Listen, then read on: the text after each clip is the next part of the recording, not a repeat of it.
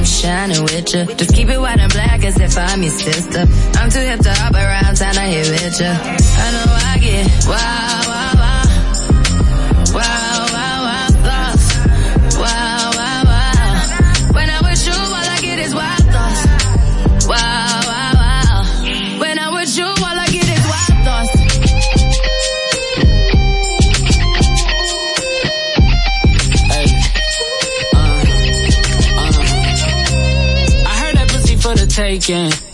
I heard it got these other niggas going crazy. Yeah, I treat you like a lady, lady. Fuck you till you burned out, cremation. Make it cream, yeah, Wu-Tang.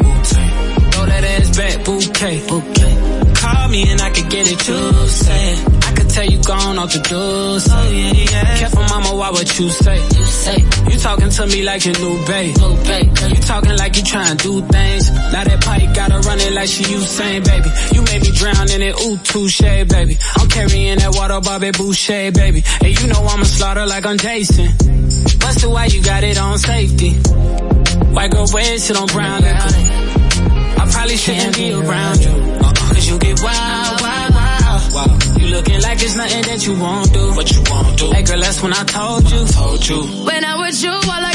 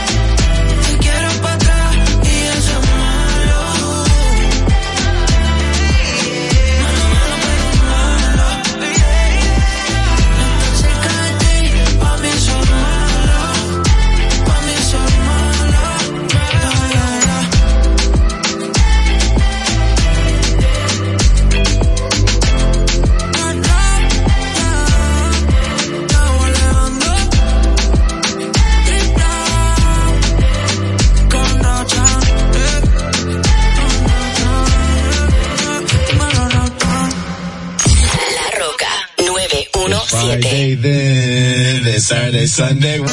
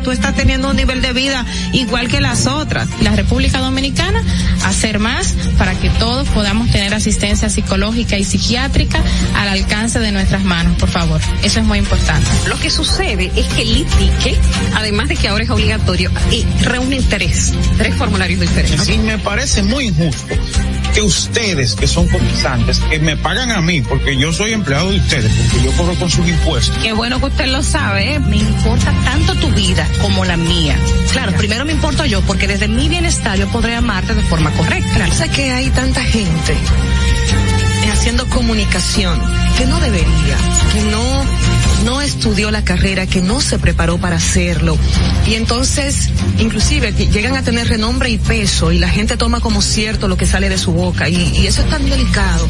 Bueno, muchísimas gracias a todos ustedes, Ogla, Carla. Le quiero dejar con esta frasecita que para mí siempre ha sido muy importante en el momento que digo, ¿por qué no tengo esto? ¿Por qué no tengo lo otro? Y me, me recuerdo a mí misma que lo importante no es qué tanto yo tengo, sino lo que yo hago con lo poco o mucho que tenga. Muchísimas gracias y bendecido día para todos.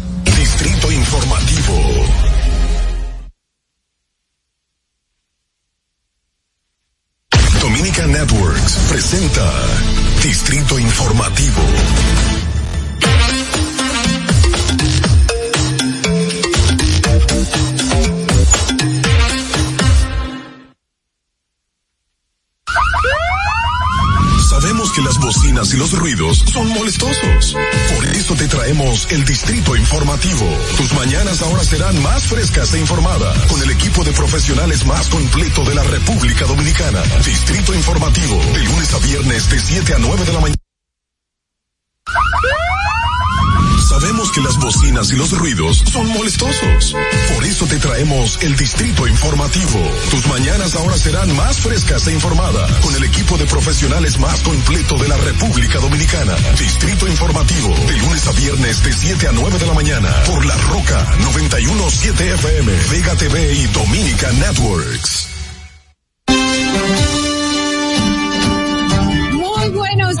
Muy buenos días, República Dominicana, despiértate alegre, contento. Hoy es viernes, viernes 11 de febrero y estamos aquí para ti, Distrito Informativo, llevándote todas las informaciones, llevándote los comentarios de interés y todos los debates que están en el día de hoy. Vamos a iniciar este día de una forma positiva, de una forma pues que sea, que sea buena para que este fin de semana sea productivo, sea bueno, sea alegre para todos nosotros. Qué bueno, qué bueno que nos acompañan en Distrito Informativo. Estoy junto a mis compañeras Olenesia Pérez y Carla Pimentel. Y ustedes saben que estábamos de lunes a viernes de 7 a 9 de la mañana para ti. ¿Verdad que sí? Pues lunes a viernes de 7 a 9 de la mañana por la Roca 91.7. Esta es tu cita para informarte. Distrito Informativo. Recuerda que si vas en tu vehículo, pues nosotros llegamos al norte hasta Villa Altagracia, por el sur hasta San Cristóbal, en el este hasta San Pedro de Macorís. Además, pueden vernos en vivo en nuestro canal de YouTube Distrito Informativo. Síguenos en nuestras redes sociales, en Twitter, en Instagram, arroba Distrito Informativo RD. Llámanos también. Puedes hacer tus denuncias a nuestros teléfonos de cabina 829-947-9620. También puedes llamarnos y enviar tus, tus notas de voz al WhatsApp 1862 320-0075 y nuestra línea sin cargos 800-200-1947. Recuerden que pueden continuar viendo esta transmisión en vivo a través de Dominican Networks y por supuesto en Vega TV, así como en los canales 48 de Claro y 52 de Altiz.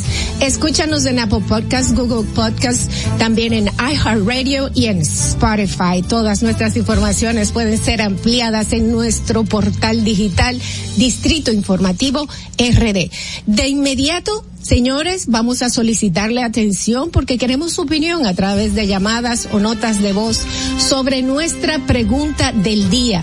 ¿Cree usted que con tantos banqueros, dueños de banca en el Congreso, puede estar el Estado lograr regular el desorden de las bancas? ¿Cree usted que con tantos banqueros, dueños de bancas de apuestas en el Congreso, puede el Estado regular el desorden de las bancas? Vamos a ver, queremos tus opiniones, nosotros también vamos a compartir las nuestras con ustedes. Qué bueno, qué bueno que están con nosotros tempranito en la mañana. Un feliz día para Carla Pimentel. ¿Cómo estás, cariño? Vamos a ver. te- Vamos.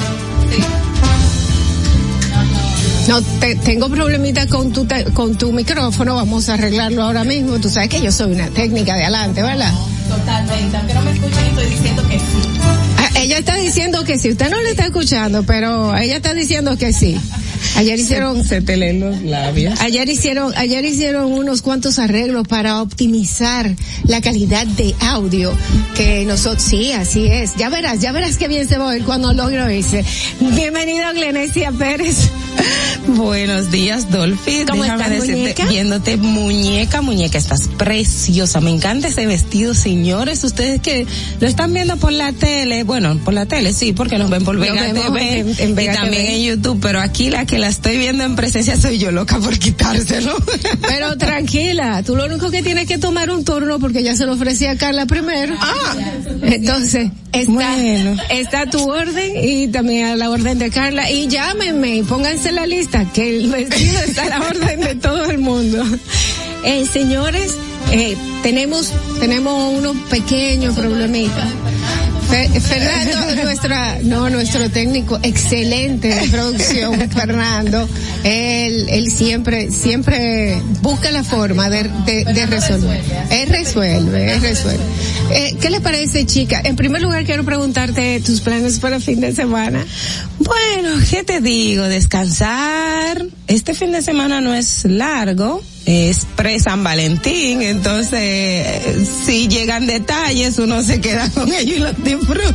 Bueno, pues déjenme decirle que yo en el día de mañana tengo el plan de ir a ver el show de Carlos Sánchez. ¡Ay, qué chulo! Sí, eh, tú sabes que a mí me encanta el humor, me fascina, vivo de, de, de ver, disfrutar las personas que crean humor. Para mí son las personas que buscan la forma de que la gente vea un- la vida de una forma más alegre.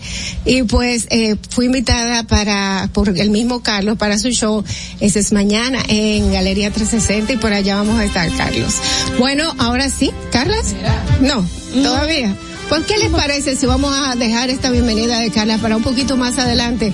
Porque un poquito más, más atrás pasaron cosas y nosotras no lo podemos olvidar. Vamos a ver qué pasó un día como hoy. Fernando. Para que no se te olvide, en el Distrito Informativo, Dominica Networks presenta Un día como hoy.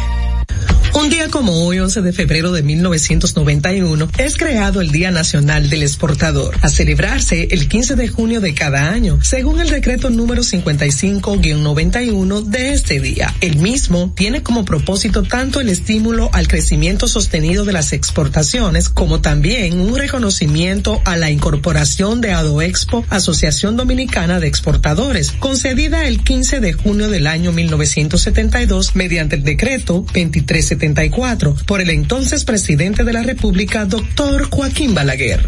Un día como hoy, en el año 2007, el presidente Leonel Fernández oficializa sus intenciones de buscar su reelección en el 2008 al inscribir su precandidatura presidencial del Partido de la Liberación Dominicana.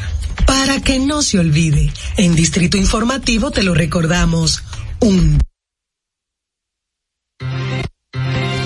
Para que no se te olvide, en el Distrito Informativo, Dominica Networks presenta Un día como hoy. Un día como hoy, 11 de febrero de 1991, es creado el Día Nacional del Exportador, a celebrarse el 15 Atentos, no te muevas de ahí. El breve más contenido en tu Distrito Informativo. Ahí mismito donde estás. O tal vez aquí, recostado bajo una pata de coco. O en la arena tomando el sol. O dentro del agua, no muy al fondo. O simplemente caminando por la orilla. Ahí mismo, abre tu nueva cuenta móvil BH de León. 100% digital y sin costo. La creas en minutos con cero pesos desde Móvil Banking Personal. Ábrela donde quieras. Solo necesitas tu celular. Banco BH de León. Si deseas tener acceso a todo lo que pasa en República Dominicana, debes obtener Dominican Networks. Es el primer sistema de cable dominicano para los dominicanos en el exterior. Aquí podrás disfrutar de todos los canales de televisión de República Dominicana, noticias, deportes, música, farándula y entretenimiento 24/7. Solo debes descargar nuestra aplicación en Roku, Amazon y Apple TV. E inmediatamente vas a disfrutar de todo el contenido de República Dominicana. Dominican Networks. Ahorrar para poder avanzar. Se siente así. Ahorrar porque se quiere progresar. Se siente así. Ahorrar para tranquilo yo estar. Se siente así y así. Qué bien se siente ahorrar. El cero de oro de APAP.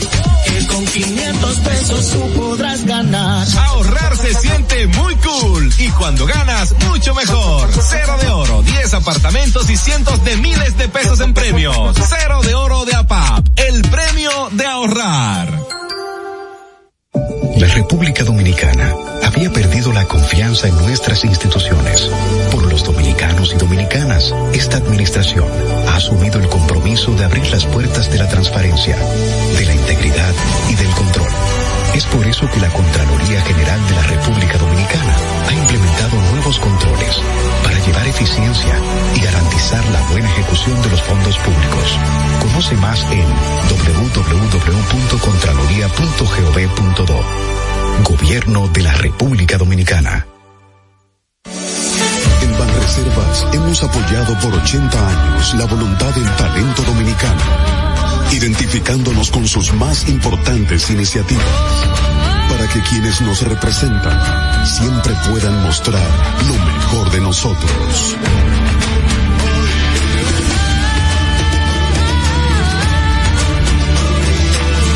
Banreservas, 80 años siendo el banco de todos los dominicanos. Sabemos que las bocinas y los ruidos son molestosos. Por eso te traemos el Distrito Informativo. Tus mañanas ahora serán más frescas e informadas con el equipo de profesionales más completo de la República Dominicana. Distrito Informativo, de lunes a viernes de 7 a 9 de la mañana por La Roca 917 FM, Vega TV y Dominica Networks. ¿Y cómo tú le dices a una gente que confía, que tenga esperanza, si nadie había hecho nada para ayudarles a vivir mejor? La confianza se gana. No se trata de gastar más, hay que gastar mejor. El dinero público es de todos los dominicanos. Tenemos la obligación de pensar por primera vez en que nos vaya bien a todos. Es el momento de estar cerca de la gente. Por eso no vamos a aumentar impuestos. Porque el cambio se trata de ti. El cambio comenzó. Gobierno de la República Dominicana. ¿Viste qué rápido? Ya regresamos a tu Distrito Informativo. Hoy, 7 y 12 de la mañana y antes de continuar con los titulares del día de hoy, queremos la formal bienvenida de nuestra periodista Carla Pimentel. ¿Cómo estás, Carla? Gracias, muy bien, buenos días. Eh, feliz porque Fernando resuelve, así es el nombre de Fer. Fer resuelve. y estoy feliz de estar hoy con ustedes este viernes, antesala del 14 de diciembre, señor. febrero. Ay, señor, de diciembre, ¿qué? De febrero. Pero muchacha, explícame. Hay gente De febrero. quiere saltarse el 14 de febrero, Ay, ¿qué se hace el Santa. 14 de febrero? Bueno, es otro tema. Vamos a los titulares. Vamos, señores, a las principales informaciones y noticias en Distrito Informativo para hoy, vi- viernes 11 de febrero. Distrito Informativo, el nuevo orden de la radio, señores. Cuántas cosas han pasado. Vamos a tener Ay, un fin de semana muy interesante. En esta primera información, eh, tengo que quedó abierto el plazo de las consultas para que todas las personas interesadas en presentar propuestas de actualización y modernización del Código de Trabajo lo puedan hacer. La decisión fue adoptada por el Consejo Consultivo de Trabajo, CCT, durante una segunda sesión con la participación tripartita del sector gubernamental, laboral y sindical. El ministro de Trabajo y presidente del CCT, Luis Miguel de Camps García, informó que dichas propuestas serán recibidas durante 30 días hasta el 10 de marzo, con el objetivo de conocer la opinión de la población. El presidente de el Partido Dominicano. Ah, esta es otra información, esa le toca a otra persona. Yo iba a decir, ¿qué, qué iba a decir Miguel Vargas ahí en ese? ¿Qué, qué opinan, qué opinan, eh, qué opinan ustedes de estas propuestas? Yo, yo lo que quiero es que sean escuchadas en realidad. y que sean efectivas. Me parece una muy buena iniciativa porque recuerdo que la reforma constitucional del 2010 vino a través de una gran consulta y tenemos uno de los eh, de las constituciones más actualizadas eh, en nuestra región y podríamos decir a nivel mundial. O sea que Sí. es positivo. Sí, a mí me encanta esa apertura que ha tenido el gobierno en muchos de sus aspectos. Va a recibir consultas para la modificación del Código de Trabajo, pero también para el tema de Punta Catalina, el fideicomiso. La reforma esa fiscal. apertura está muy, muy interesante. Vamos a ver si se acogen y si realmente se aplican, porque esa es otra. Eh, eh, ahí es que está el reto, aplicarla porque al final eh, es, eh, yo siempre digo, el juego del huevo contra la piedra, porque el sector empresarial siempre va a buscar, además de su beneficio particular económico, es garantizar y tener su, sus negocios eh, eh, que no tengan riesgos. Pero está la población a la que, que es la trabajadora, la que más se sacrifica, o no digo la que más se sacrifica, porque el empresariado se sacrifica realmente. Desconocer eso sería muy, Pero hay muy que ver- injusto, pero es la, la, la parte más frágil de la...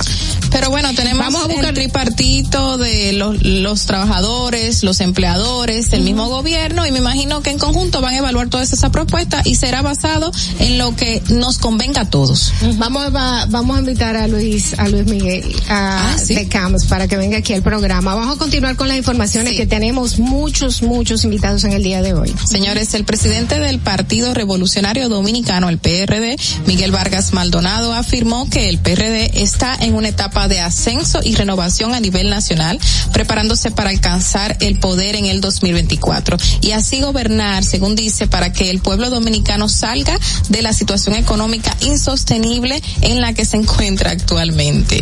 Esas son las informaciones dadas por el presidente del PRD. En otro dato y muy importante realmente que ya estamos viendo una una salida de algo que la sociedad en sentido general está pidiendo es que tras la, la- el arresto de Andrés Julio Céspedes, uno de los responsables de atropellar a los tres niños eh, el pasado 27 de enero en el sector Santa Fe, eh, provincia San Pedro de Macorís, familiares aseguran que los demás también deben de pagar.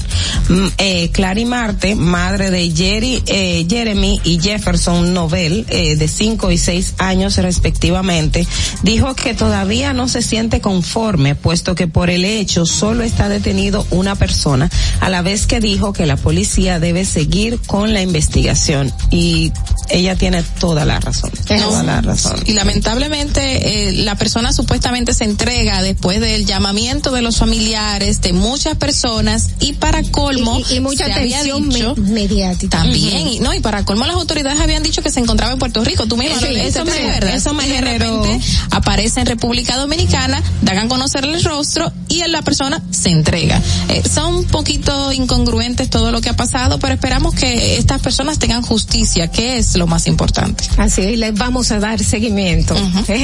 La zona pesquera de Turdillé, en Pedernales, en esta zona pues encontraron el cadáver en descomposición de un hombre cuyas generales aún no han sido identificadas. El levantamiento del cuerpo fue realizado por el médico legista José Luis Vallejo Pichardo en el paraje Playa Blanca. La policía informó que recibieron una llamada telefónica y que de inmediato fue reportado a las autoridades para los fines correspondientes. La persona tiene apariencia de ser extranjero.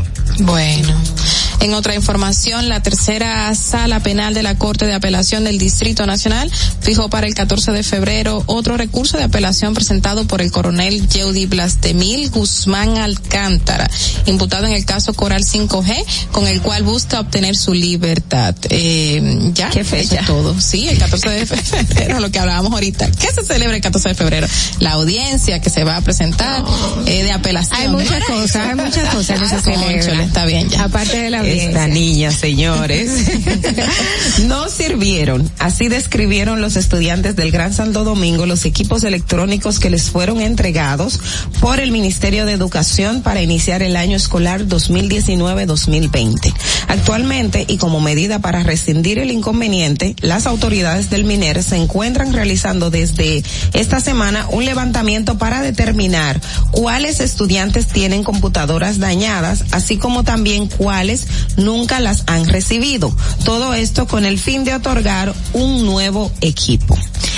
Este tema de, los equipos del, eh, del Ministerio de Educación es eh, generó mucha mm, controversia y también de hecho creo que hay una investigación abierta porque cuando llegaron estas autoridades dijeron que encontraron una serie de equipos que no servían, se supone que hicieron un proceso nuevo de compra de equipos que para eso fue el acompañamiento del programa de las Naciones Unidas, el PNUD, en la compra de esos equipos, de la inversión que se hizo y las computadoras, entonces hay definitivamente esto hay que investigarlo. Así es, así es. Eh, bueno, por otra información, el Ministerio Público terminó de presentar el grupo de testigos que tenía para sustentar su acusación contra los imputados de haber recibido 3.5 millones de dólares en sobornos de parte de la empresa brasileña de aeronáutica Embraer, a cambio de ser beneficiada como suplidora de ocho aviones supertucanos. Con este paso, el juicio de fondo que se lleva a, se lleva a cabo en el tercer tribunal colegiado del Distrito Nacional entra en la etapa en la que los fiscales van a presentar sus pruebas documentales a fin de conseguir una condena.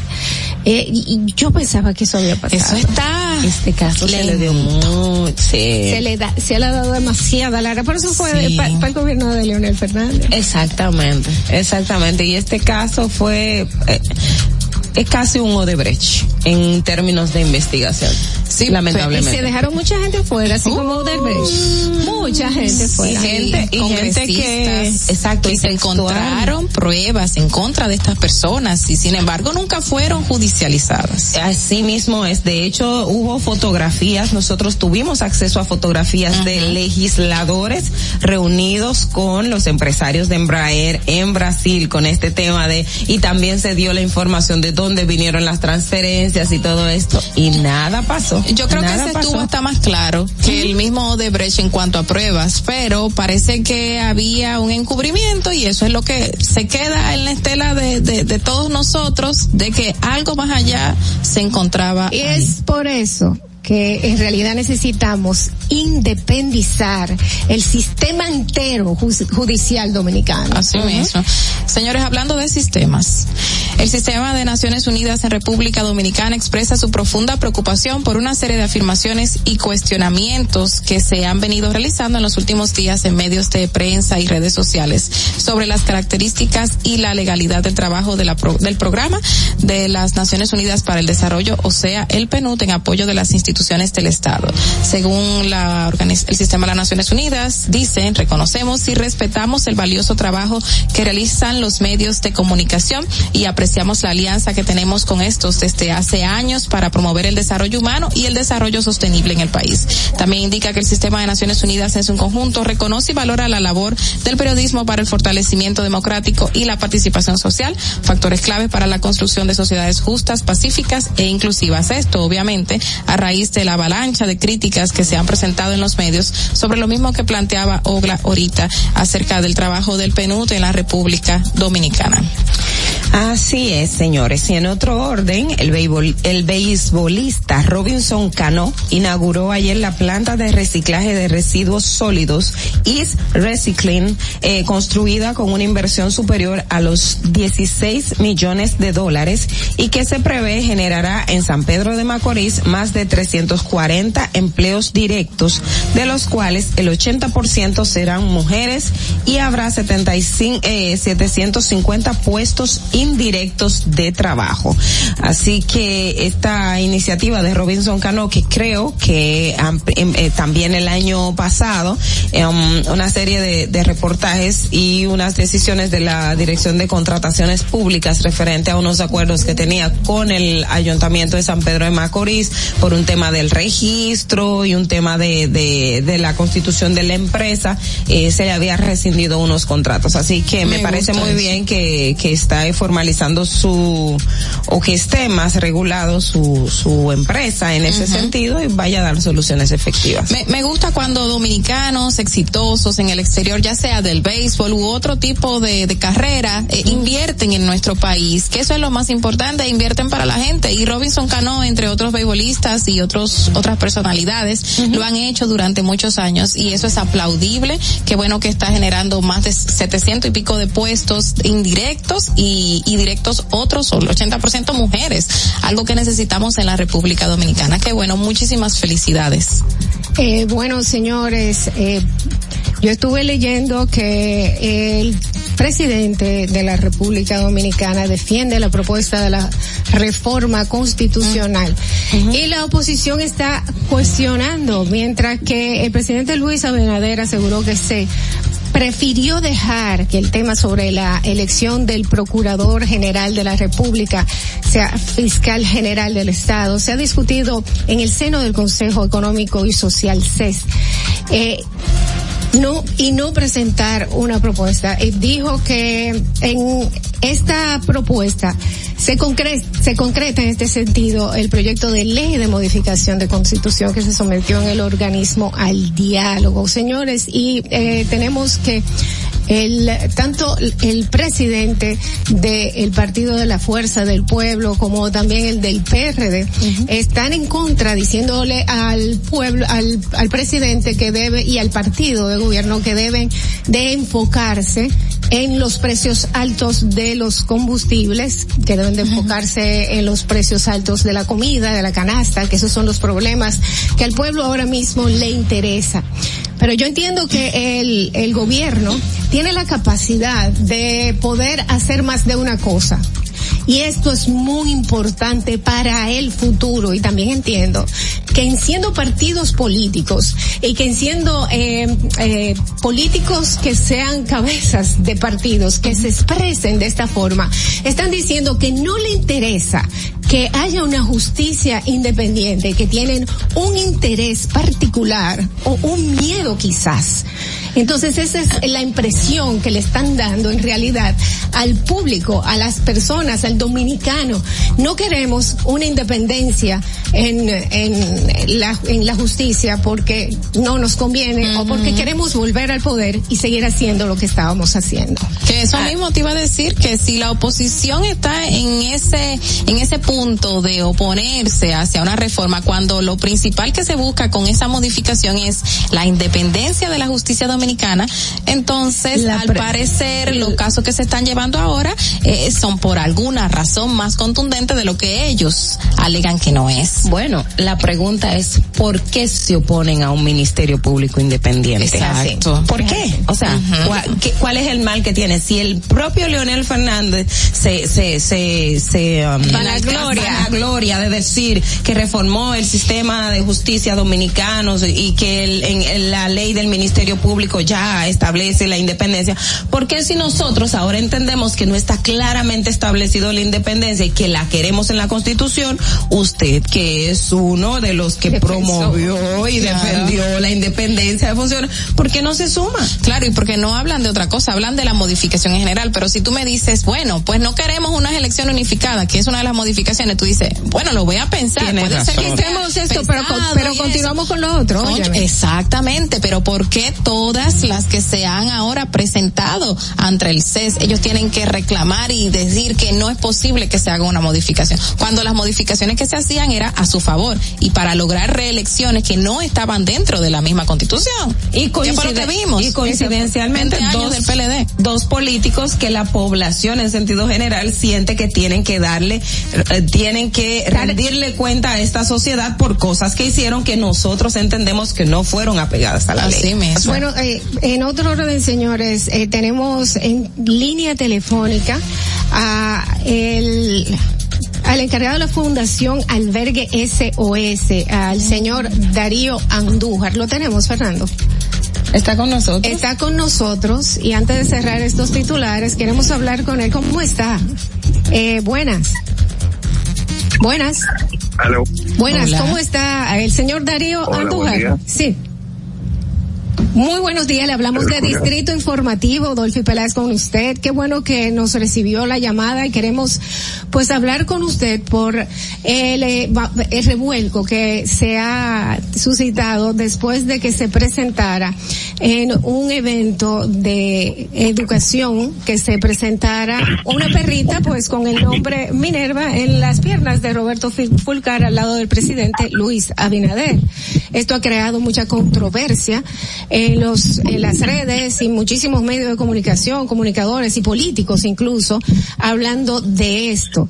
Eh, Queremos tu opinión, queremos saber hasta dónde se ha sacado eh, de contexto, ya que las perritas fueron rescatadas por ustedes.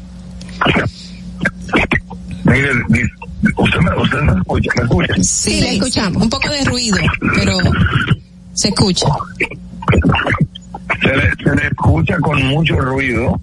No le puedo no le puedo escuchar y entender claramente. A usted se le escucha bien, puede hablar. ¿Qué, qué, qué ha pasado con este revuelo que se ha formado a raíz de la presentación de la foto de educación? ¿Me escucha? Tenemos interferencia. Hay problemas. Hay problema, podemos- vamos a intentar, vamos a volver a intentar un poquito más tarde, ya que tenemos problemas para, para la comunicación con, con, con el señor Darío, con el señor Darío Andújar. Vamos, eh, Fernando, toma la, toma la llamada que no se escucha y lo que hay es un ruido terrible. molestoso. Bueno, eh, señores, hasta aquí la, los titulares de Distrito Informativo. Vamos a una pequeña pausa, pero antes eh, queremos recordarles que son las 7.30 de la mañana y me acaban de mandar esta información que dice que es importante para el fin de semana, dice el Ministerio de Salud Pública, reitera la disposición que prohíbe fumar en los centros de salud públicos. Yo no sabía que esto se podría hacer. En tanto públicos y privados, incluyendo el denominado vapeo, que es inhalar vapor creado por un cigarrillo electrónico o otro dispositivo por considerarlo una práctica igualmente dañina para la salud.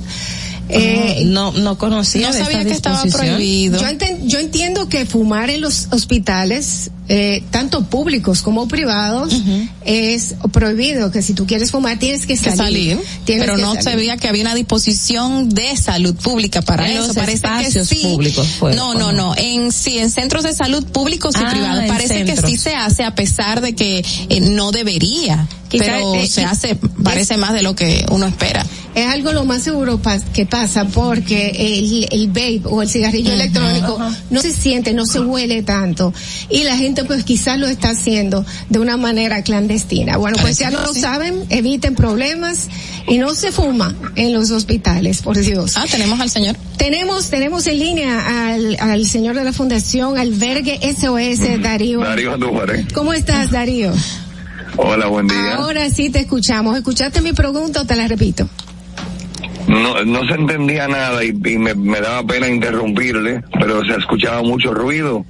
Bueno, quere- queremos su opinión acerca del revuelo que ha causado en las redes sociales, en los médicos, en los medios de comunicación también, eh, tanto políticos, líderes que han hablado de una forma negativa sobre el nombre de las perritas que fueron rescatadas por su fundación.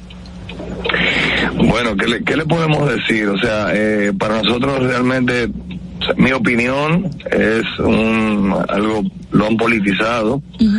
Eh, realmente no fue el señor Fulcar que quien le puso los nombres a las perritas, eh, quizás una falta de coordinación, a lo mejor de parte de- del equipo de, de- que maneja sus, sus redes y eso, y la gente lo interpretó como que él había nombrado a esas perritas con, con los nombres de nuestras glorias nacionales, eh, nuestras heroínas, las hermanas Mirabal.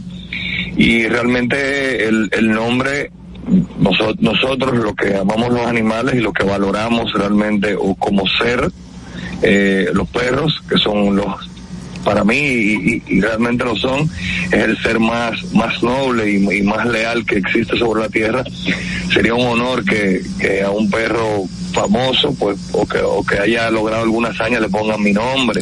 Claro. eh, nosotros en ningún momento hemos quer- eh, le pusimos el nombre a ella de una manera ofensiva ni despectiva, mucho menos, y, y muchísimo menos con figuras eh, que tocan las fibras más sensibles de nuestra sociedad, eh, como son ellas, las hermanas Mirabal, que, que en honor a ellas, eh, pues eh, 25 de noviembre de cada año es el Día Internacional de la No Violencia contra la Mujer. Sí, Darío, bueno, Nosotros, ¿me Ah, escuchas? Sí. No, le, ya usted acaba de decir, ustedes le pusieron los nombres. ¿Cómo fue que llegaron eh, a esas perritas, el rescate, el proceso y quién escoge nombrarlas de esta manera? Que es algo muy noble, como usted indica. Bueno, ellas aparecieron en un monte, a ellas las, las botaron en un monte a las tres hermanitas. Eh, visiblemente eh, se, se, se les nota que fue algo traumático el traslado desde donde estaban hasta allí por el gran temor que tenían. eh, al ser rescatadas, O- ellas se salvaron por una de ellas que hoy hoy ya tiene hogar eh, y imaginábamos que o había una camada o había una madre, pero íbamos en camino de camino al refugio. No podíamos perder tiempo, nos llevamos una y luego regresamos y nos llevamos las demás. Y pues mm, más o menos no, no, no podemos comparar, jamás en la vida hemos comparado, pero algo similar, eh, pues de la manera en que fueron lanzadas allí en aquel monte. Eh, una de ellas eh, fue, digamos, la, la heroína o la héroe, de, la líder del grupo, porque gracias a ella las descubrimos y, y pues decidimos ponerle estos nombres, pero nosotros jamás en la vida pensábamos que no iban a hacer una entrevista de tele- en la radio ni de, televisión. Algo simbólico. Algo simbólico. Eh, Darío, ¿cómo llegaron las perritas a este evento de educación? Pues el equipo de bailarinas, eh, las muchachas iban, eh, saben que es un, una- un programa nuevo ahora del, del Ministerio de Educación con los temas de los politécnicos a nivel iba a nivel nacional y entonces cada uno de ellos iba a llevar eh, en su brazo o en su uniforme la representación de esa carrera técnica y pues uno llevaba una laptop, pues yo llevaba, otro llevaba un traje de no sé qué y bueno pues una una de las chicas llevaba una perrita. Eh, pues dentro de la, dentro de esas carreras técnicas eh, van a ver, eh, me parece que algo, no, no diríamos enfermería, pero pero algo algún curso técnico de preparación para asistente de veterinaria. Y pues yo no estuve cerca del presidente, yo estuve muy muy alejado, simplemente pendiente de ella y ni siquiera me había dado cuenta en qué momento ella llegó a las piernas del señor Fulcar. Eh, cuando cuando me, me mandan la fotografía, me impacta muchísimo si la subo a las redes, pero luego, luego comienzan a enviarme de todos los medios digitales los links y la gente acabando con, con el con el señor ministro, eh, por por haberle puesto los nombres de nuestras glorias nacionales. Claro. y, pero fue una cosa o sea todos los medios estaban volcados a ellos y bueno pues de ahí se originó el escándalo. Y, y qué mal que se haya interpretado de esta forma y qué bueno porque nosotros eh, digamos la, la, la parte los animalistas somos una somos una parte marginada eh, no esto ha ocasionado que, que, que bueno que pongan los ojos en, en, en este tema. Fundación y se no, no, en la- no solamente en la fundación, en las fundaciones, porque somos muchas fundaciones que hacemos un trabajo que le corresponde por ley a las alcaldías, al Ministerio de Salud Pública, y yo particularmente entiendo que le debería tocar una partida de, de compromiso al Ministerio de Turismo porque nosotros somos un país turístico y es, y es- es el reflejo de nuestra sociedad como nosotros tratamos y a, a los animales que cuando los turistas vienen. Hay una parte que dentro del mensaje del Fulcar tenía como objetivo también que la gente colabore con la fundación. Ustedes, eh, ¿hay una algún- alguna manera como la gente puede o, acercarse a ustedes? ¿De qué forma puede apoyarlos? Claro que sí, nosotros damos el, mi número de teléfono es el 809 390-6900 para cualquier persona que se quiera comunicar conmigo. Este, nosotros recibimos cualquier tipo de donación, comida, dinero, ah, eh, alimento para personas, porque tenemos un personal trabajando allí. En, eh, necesitamos de todo tipo de reparaciones. Tenemos el, el, el albergue cayéndosenos encima. Necesitamos reparación de perreras, de área perimetral, eh, y hasta ahora nadie, no, no somos noticia, porque realmente para, la- para mucha gente la- la- los animales no son importantes, y su forma de vida mucho menos. Eh, nosotros recibimos un montón de denuncias a diaria eh, de personas que nos piden que, que así auxiliamos a algún animal y, y la cantidad es uf, se sale de control. O sea, no hay manera, no existe manera posible de que nosotros podamos enfrentar la problemática nosotros solos como, como fundación. Necesitamos que todas las fundaciones reciban apoyo. ¿Qué capacidad tienen ustedes operativa? Disculpa, Bueno, nosotros pudiésemos tener más, pero actualmente solamente tenemos 70 perros en el refugio. Bueno, 70, 70 perros no en el refugio, sino están distribuidos, la mayoría están en el refugio y en algunas casas de, de- de voluntarios y en clínicas veterinarias, pero también tenemos una cantidad similar que, que a diario alimentamos en la calle. O sea, nosotros cons- nosotros consumimos más, más de una tonelada de alimento de- para, para perros todos los meses. Y la gente entiende que la necesidad es solamente en el momento en que nosotros vamos a tomar un rescate y hay gastos diarios. Claro, Darío. Má- Más, adelante quisiéramos hablar más adelante el tema de los aportes del Estado hacia las organizaciones como ustedes, subsidios si hay. Sabemos que los ayuntamientos lo tienen que hacer por ley, según lo indica. Pero más adelante podemos hablar eso con usted en otra en otro momento en Distrito Informativo. En Muchas este gracias. momento queremos, como Distrito Informativo, como programa, pues darle gratis dos meses de publicidad. Nos gustaría que por favor nos mande la información, el, el, ya sea que nosotros la, la podemos leer aquí para que la gente ya vaya, ayude a, a su, a, su fundación. Y eh, que esto va a ser totalmente gratis para ustedes. O si ustedes tienen algún comercial o pueden grabar algún comercial de radio también se lo pautamos. Eh, toda persona, eh, usted- esto fue algo negativo pero siempre se le puede sacar una algo positivo eh, a todo lo que pasa. Así que, así que vean de esta forma y nosotros de verdad toda la colaboración que podamos tener para ustedes. Muchas gracias. Mire, eh, me, me escribe por WhatsApp. Yo le voy a enviar una presentación, le voy a enviar toda la información que me requiere de la fundación y nos mantenemos en comunicación y le agradezco muchísimo que nos hayan abierto las puertas. Y bueno, pues aquí estoy a la orden también. Muchísimas gracias. a usted, Darío Andújar estuvo con nosotros, él es eh, presidente de la Fundación Albergue SOS. Señores, tenemos que hacer una pausa, tenemos que ver cómo está el tránsito República Dominicana, bueno, específicamente en el Distrito Nacional. Veamos y regresamos inmediatamente con Oli Matos, que está de visita aquí. Para que llegues a tiempo y no te compliques con el clima, te traemos en el distrito informativo el tráfico y el tiempo. Y así se encuentra el tráfico y el tiempo a esta hora de la mañana en Santo Domingo.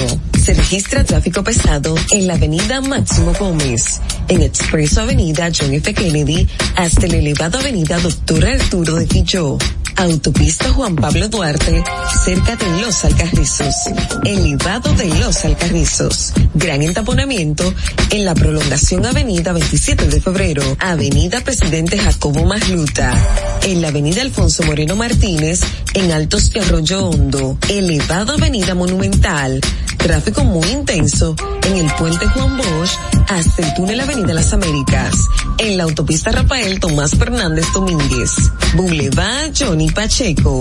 En la avenida Charles Sommer. En el puente Ramón Matías Mella. Avenida George Washington hasta la avenida Francisco Alberto Camaño Deño. Calle 12 en Santo Domingo Este. En la avenida Gregorio Luperón en zona industrial de Herrera y en la avenida México en Gascue. Recuerda que el cinturón de seguridad es para salvar vidas. Por tu seguridad y los tuyos, amárrate la vida. Para el estado del tiempo en el Gran Santo Domingo, se encuentra mayormente soleado, con una temperatura de 22 grados y una máxima de 32 grados. Hasta aquí el estado del tráfico y el tiempo. Soy Nicole Tamares. Sigan en sintonía con Distrito Informativo. Atentos, no te muevas de ahí. El breve más contenido en tu distrito informativo. Ahí mismito donde estás. O tal vez aquí, recostado bajo una pata de coco. O en la arena tomando el sol. O dentro del agua, no muy al fondo. O simplemente caminando por la orilla. Ahí mismo, abre tu nueva cuenta móvil BH de León. 100% digital y sin costo. La creas en minutos con cero pesos desde Móvil Banking Personal. Ábrela donde quieras. Solo necesitas tu celular. Banco BH de León. Ya no tienes que ir a la Contraloría General de la República para obtener una certificación de cargos. Ahora el servicio es digital.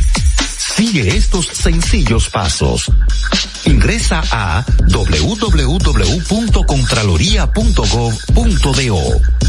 Selecciona el servicio de certificaciones de cargos en el menú superior. Completa las informaciones. Adjunta tu cédula y constancia de trabajo.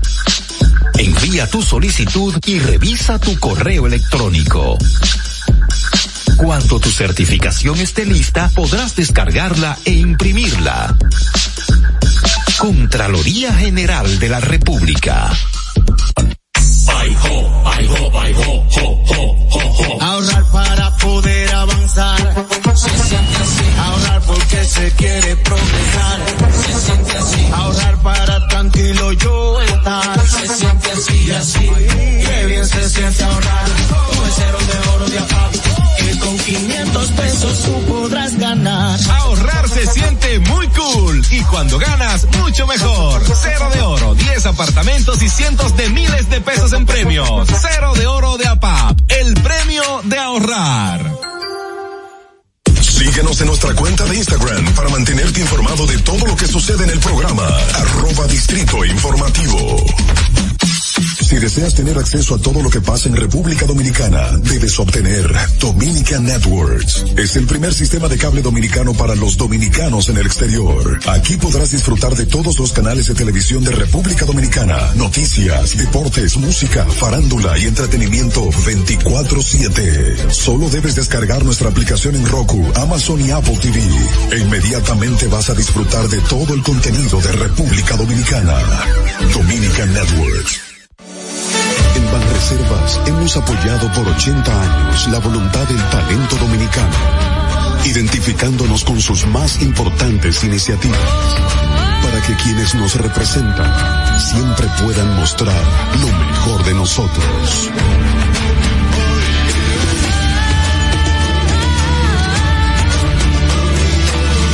Banreservas, 80 años siendo el banco de todos los dominicanos.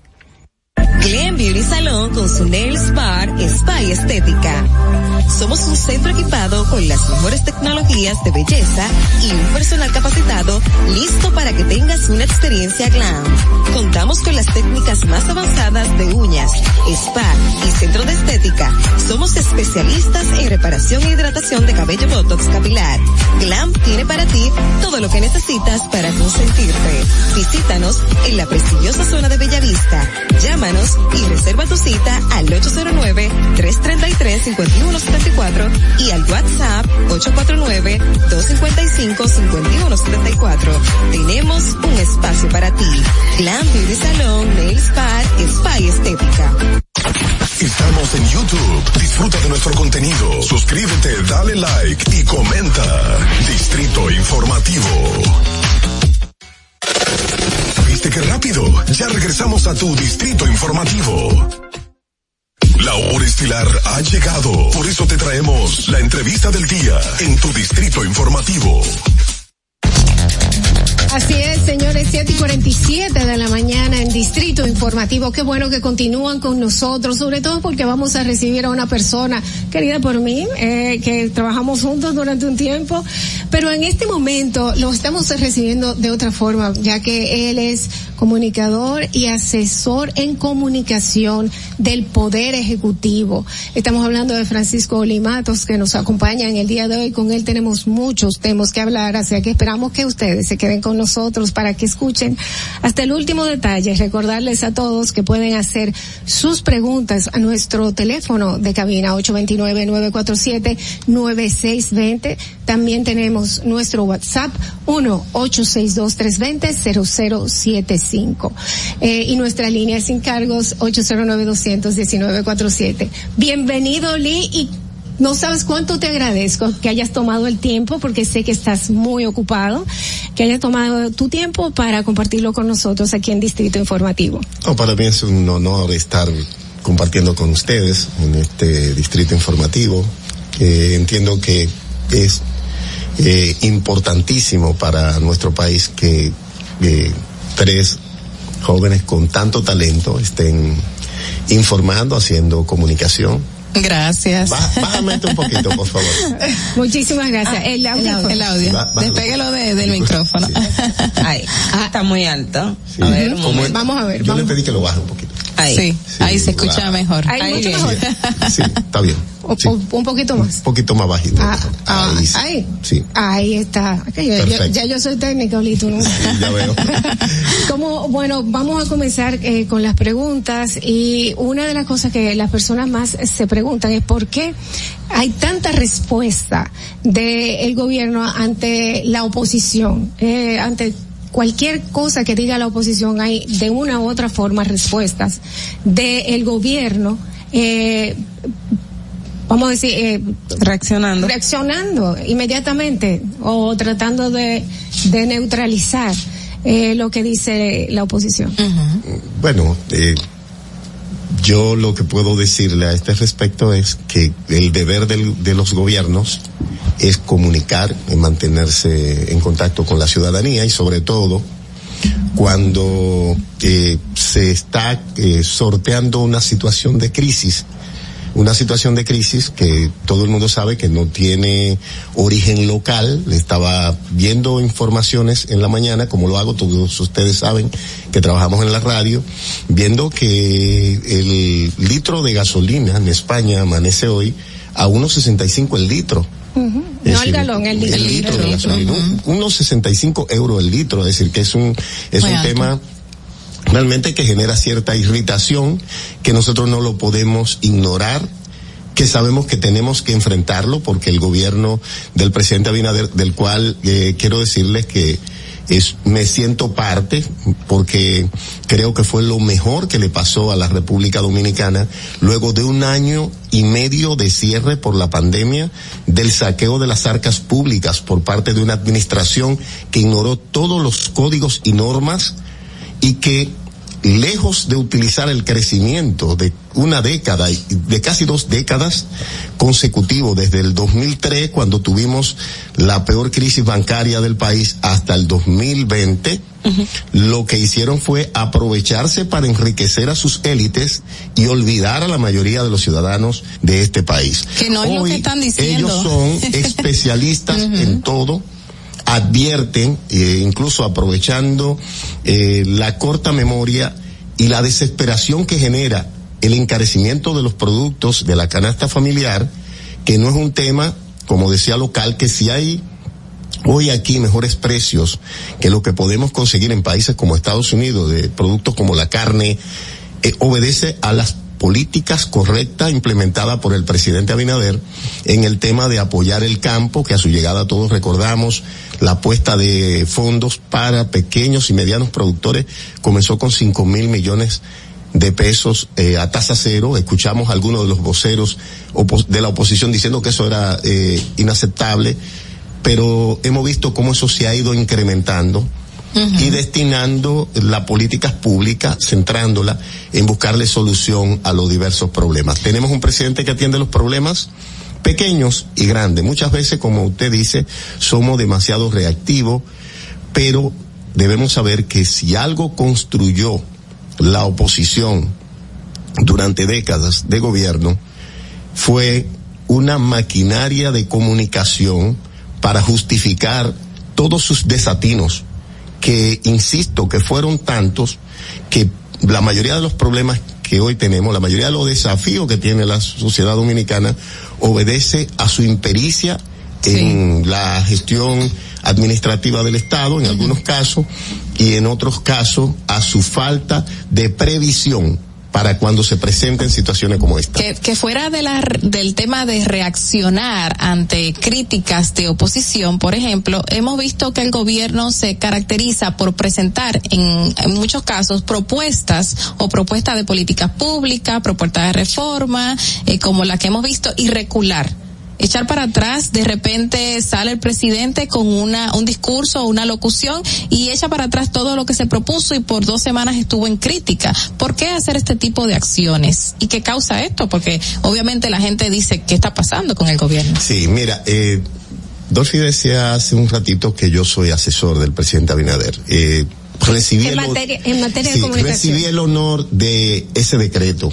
Yo le pedí al presidente que yo tengo funciones en los medios precisamente y que quería eh, distanciarme un poco para poder hacer mi con cierta independencia mi opinión. Yo soy miembro de la Dirección Nacional del PRM fundador, es decir, yo soy miembro de su Comité Nacional, de la Comisión Política y soy de los eh, creadores, desde antes incluso del PRM existir, del proyecto eh, Abinader presidente, es decir, O sea, que ya no está Entonces, como en la parte de la asesoría. no, sin embargo, sí, asesor yo Pero eso no tiene- me- tiene otra eso opinión. No me quita, Exacto, eso no ajá. me quita mi obligación frente a un gobierno del que me siento parte. Tengo acceso al presidente, tengo acceso, soy- eh, apoyo las decisiones correctas del gobierno, no es que yo no lo apoyo a ciega, cuando tengo algunas críticas se las hago. Con respecto al tema de la comunicación, siento que el- los gobiernos, todos nosotros gobernamos. Ustedes con estos micrófonos y el poder que tiene este medio de comunicación,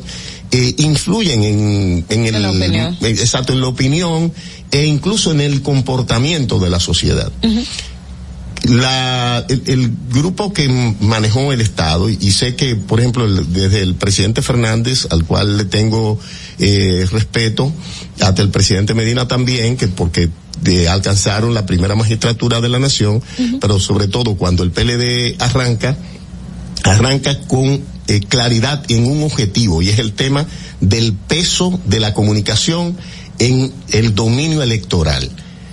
El presidente Fernández, el expresidente Fernández, eh, es autor de un trabajo que anexiona el profesor Alberto Malagón a su tratado que la prensa en República Dominicana, ideología, información y noticias. No sé, estoy, estoy por usted, usted entiende que el PRM no se preparó en materia de comunicación para hacer frente a un gobierno como el que tienen en la actualidad. Porque ahora, ahora mismo nosotros tenemos eh, como comunicadores y sobre todo si vamos a, a defender a- al gobierno a cualquier institución, tenemos de frente no tan solo a los periodistas, investigadores, sino que también tenemos a todo el pueblo dominicano que tiene acceso A a, unas, a una red de comunicación. yo creo que al gobierno eh, le ha faltado esto, y debo decirlo, y e incluso esto me tocaría un poco a mí, porque yo te digo, no tengo el decreto, pero tengo el compromiso. Ya, yo le pedí al pueblo dominicano, a la gente que le tiene cierto respeto a uno, que vote por el presidente Abinader, que no nos arrepentiríamos. Y de verdad que creo que hice lo correcto, no me arrepiento, porque tenemos un presidente que, como dije, da la cara, a diferencia de la mayoría de los funcionarios. ¿Qué nos está pasando? Yo creo que el funcionariato del gobierno, del cual hay una enorme cantidad de profesionales competentes que han dejado sus actividades privadas, no hablo de, porque hay gente que cree que empresarios son jerarcas y ricos. Yo estoy hablándole de gente como Simon Freud, de gente como Eduardo Sando Gatón, Sí. de gente como David Collado, de gente, de, eh, de gente como el propio Roberto Fulcar, que fue el coordinador de la campaña y que hoy tiene eh, prácticamente la oposición encima por eh, por, por factores que no, que no son determinantes. Cuando debíamos, por ejemplo, hablar de la transformación de 79 liceos Politécnicos. a politécnicos para capacitar a jóvenes que luego pueden insertarse al mercado laboral, que muchas corporaciones internacionales han tenido la intención de instalarse en el país Es así. e incluso tienen que irse a Costa Rica. Oli, pero Oli no me Pero está ¿qué le respondiendo. No, me, te- te- No, me- para- me dijiste para- que, que le al- faltaba irme algo. al punto. ¿Qué nos ha faltado? Ajá. entender que comunicar que, co- que le- nosotros no, tra- no estamos trabajando, es decir, mi buena intención no basta. Cuando yo estoy gobernando, mi buena intención no basta. Tiene que saber Yo creo, por ejemplo, y estuve hablando con el doctor Ramón Ceballo esta semana, que lo que pasó, por ejemplo, con el, El fideicomiso. el fideicomiso de Punta Catalina es fruto de precisamente eh, cuando usted cree que sus buenas intenciones el otro le está viendo. La, la Y entiende. estamos en un país donde la gente está tan cansada de que le mientan, de que le engañen, de que eh, abusen de su confianza. Y de que ver ¿De que el empresariado siempre quiere lo que es del público, del, Sí, del eh, pueblo, ¿no? correcto, de, de un empresariado muchas veces, casi siempre voraz. Vamos a, vamos a poner un ejemplo. Eh, usted se encuentra, por ejemplo, con este factor. ¿Qué me dice Ramón Ceballos? Ramón Ceballos me dijo, yo tenía algunas críticas sobre el contrato. Ramón Ceballos es diputado de ultramar, eh, vive en el estado de la Florida, por el Partido Revolucionario Moderno. Me dijo, yo tenía algunas críticas, pero vi Alianza País que votó a favor, vi que... Pero no eh, lo leyeron. eh, no, pero disculpe, lo que- eh, discúlpeme, es decir, él, él dice, yo veo a Radamé Camacho que vota a favor, yo veo, es decir, él vio, esto viene del Poder Ejecutivo, él vio, por ejemplo, a, a Rubén Maldonado, estoy hablando Alianza País, De la Sí, oposición. Alianza País. Estoy hablando- Yo, yo no esperaba eso de Alianza País, que no Sí. leyera. Entonces, Exacto. eh, yo creo que el, el proyecto de fideicomiso es mejorable. Sí. Y creo, por ejemplo, no veo razón para usted incluir, aunque vayan a aprobarlo, porque al final lo designa el presidente, los nombres de las personas que van a ser asignados, hay que ver también el, te- el rango de las utilidades, que es un tema que, de, lo- de los beneficios que van a recibir los gestores. Pero esto ha pasado también, por ejemplo, ahora con la carnetización del, del ciudadano Habitante- habitante fronterizo. fronterizo también. Bueno, todo el mundo sabe que eso yo lo rechazo de plano. Yo creo que lo que este país debe hacer, y eso se lo he dicho al presidente Abinader, insisto, es organizar las agencias y la frontera. Es la mejor ayuda que haríamos al pueblo dominicano y al pueblo la haitiano. figura de habitante fronterizo se utilizan en otros países Sí, para las personas que Pero entran y salen diariamente. lo, lo pri- lo primero que usted tiene que hacer es organizar su casa. el, el único beneficiario del caos es de, de ese desorden que hay en la frontera, de esa falta de, de, de infraestructura que garanticen donde se hacen transacciones de miles de millones de pesos y estamos como la África subsahariana, es eh, son prácticamente la gente que vive al margen de la norma. Si usted organiza esto, yo no estoy pidiendo que se le vulnere derecho a nadie. Estoy planteando, desde cuando el presidente habló de las vallas, yo lo había conversado con el presidente desde, desde temprano.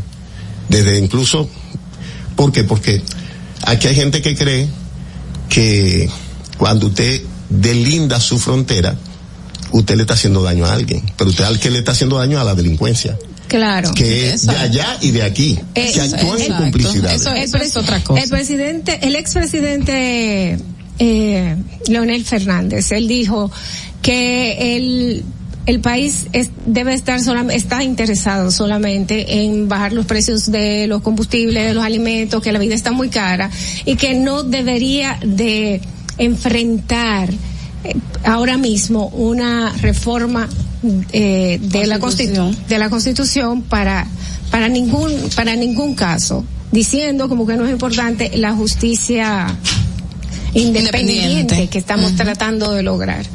Eh, ¿Qué opinas? ¿Qué, qué- piensas que, porque yo ahora lo que estoy viendo, que tanto el PRM como la Fuerza del Pueblo, y si eso se une el PLD, no vamos a tener un consenso.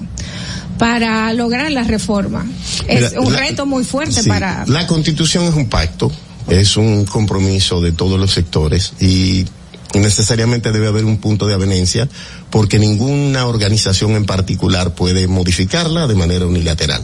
Ajá. Es decir, creo que eh, aquí definitivamente, aunque el Partido Revolucionario Moderno es la fuerza más importante, aunque el presidente Abinader es eh, el líder que tiene mayor, mejor posicionamiento en la sociedad, eh, los otros existen y usted tiene que, que Hay que lograr un consenso. definitivamente eh, buscar puntos de entendimiento y buscar eh, lo mejor para el país a la hora de ¿por qué? porque todos somos transitorios incluso los gobiernos que duran demasiado los gobiernos que duran demasiado se van Claro, ya llega un punto. entonces eh, Oli, tenemos una llamada insistente va- aquí. vamos a escucharla Adelante, buenas. Bueno, buenos días, buenos días. Hola, Marilyn, ¿cómo estás? Querida. Eh, señor Oli, Sí. tanto gusto de saludarlo. Gracias, Lo- muchas seguía gracias. en otro programa, me gusta su, su forma de comunicar. Eh, hay algo que nosotros, bueno, que el pueblo ve. Como que hay un, como que no hay un acuerdo en la comunicación del gobierno. Eso, eso podrían tratar de, de arreglarlo. Y otra cosa, eh, sabemos que el, el los gobiernos pasados eh, son muy estrategas. Eh, tiene que cuidarse el señor Abinader y los ministros con el bom- bombardeo por cualquier cosita. Le, eh, eh, bombardean a, a, lo- a los ministros como, como si lo fueran a eliminar. Tienen que tener cuidado con eso, ¿cierto? ¿Verdad? Explíqueme un poquito, por favor. Gracias, Marilyn. Bueno, de- hablábamos precisamente de la comunicación. Yo creo que el, el deber del, de la gente que, eh, tiene funciones públicas, porque a veces yo llego, tengo las mejores intenciones y estoy haciendo cosas, es comunicarlas. Primero, porque yo no estoy, eh, yo soy un servidor público. Yo le decía a ustedes ahorita que de la misma manera que se generan eh, confusiones, a veces el ruido no permite identificar quién tiene la razón. El ruido no permite identificar. Por ejemplo, yo creo que el modelo de fideicomiso, con todo el cuestionamiento que ahorita hablábamos, que había, el modelo de fideicomiso es un excelente modelo de gestión. No hay corrupción en los fideicomisos. En todos lados, si hay corrupción, hay corrupción. Pero tiene que haber responsables para esa, para Eh, Exactamente. esa Ahora, corrupción. ¿dónde está, por ejemplo, el, el, las, los cuestionamientos que yo pudiera hacerle al contrato, a lo que vi, a la propuesta, en que nosotros estamos acostumbrados a generar normas sin ningún tipo de sanción? Y una norma sin sanción es un simple enunciado Papel. necesariamente cuando se trate de proteger el bien público, todas las normas deben establecer sanciones claras, precisas y aplicables. Y deben establecer responsabilidades civiles, es decir, en el ámbito material de que el responsable de, de dis- de di- dispendiar recursos públicos tenga que pagar.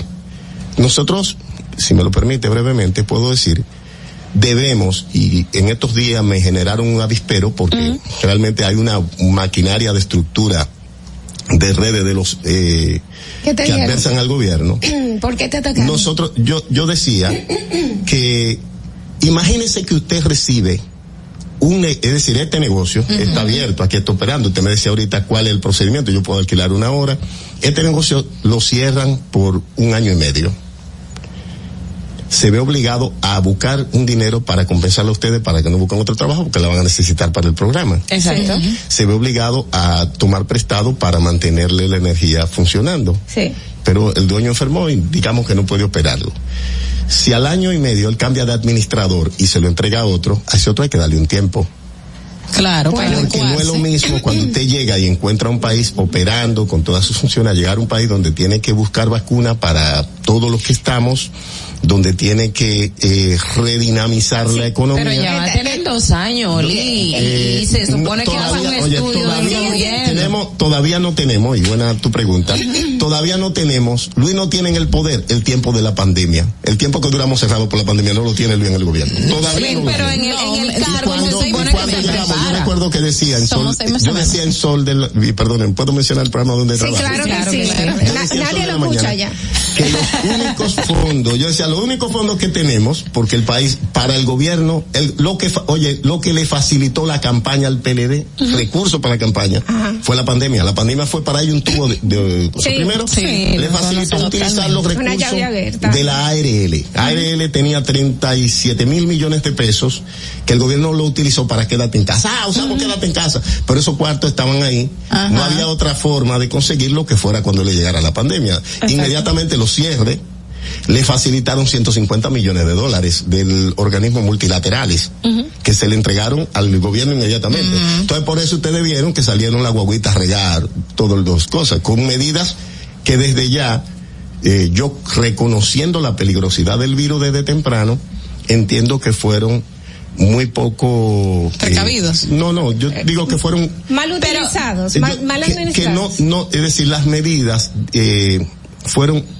muy poco razonadas y e incluso hundieron sectores de la economía que pudieron mantenerse eh, caminando por la prisa y la forma en la que tenemos, tenemos una llamada aquí para ti. Buenas. Muy buenos días, le habla José Jiménez desde la ciudad de Nueva York. ¿Cómo están, chicas? Saludos, señor Oli. Hola, José. Gracias por Mira, um, en, ese programa, yo lo estoy viendo desde el primer día que empezó, hay todas las personas que se le ha preguntado sobre las fallas del gobierno de Luis Abinader y todos han coincidido que la comunicación ha sido una de sus grandes fallas. So, en materia de comunicación se ha quemado. Otra de las cosas que la gente ha criticado mucho, que ustedes en la oposición eran perfectos detractores de, de las cosas que estaban pasando. Ustedes tenían la solución a todos los problemas, empezando por Ito, Farideh Raful, el mismo Paliza, todos tenían la solución a los problemas. Hoy día están en los puestos de solucionar problemas y le han quedado demasiado grandes los problemas a solucionar.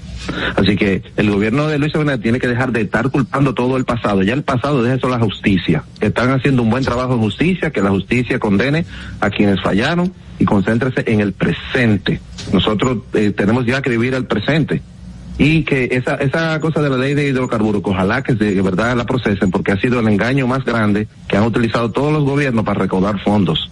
Cuando el barril de petróleo que cuesta 35 dólares, nunca bajaron la gasolina a 100 pesos. Sin embargo, hoy está a 90, pero hoy sí la suben. Muchas gracias.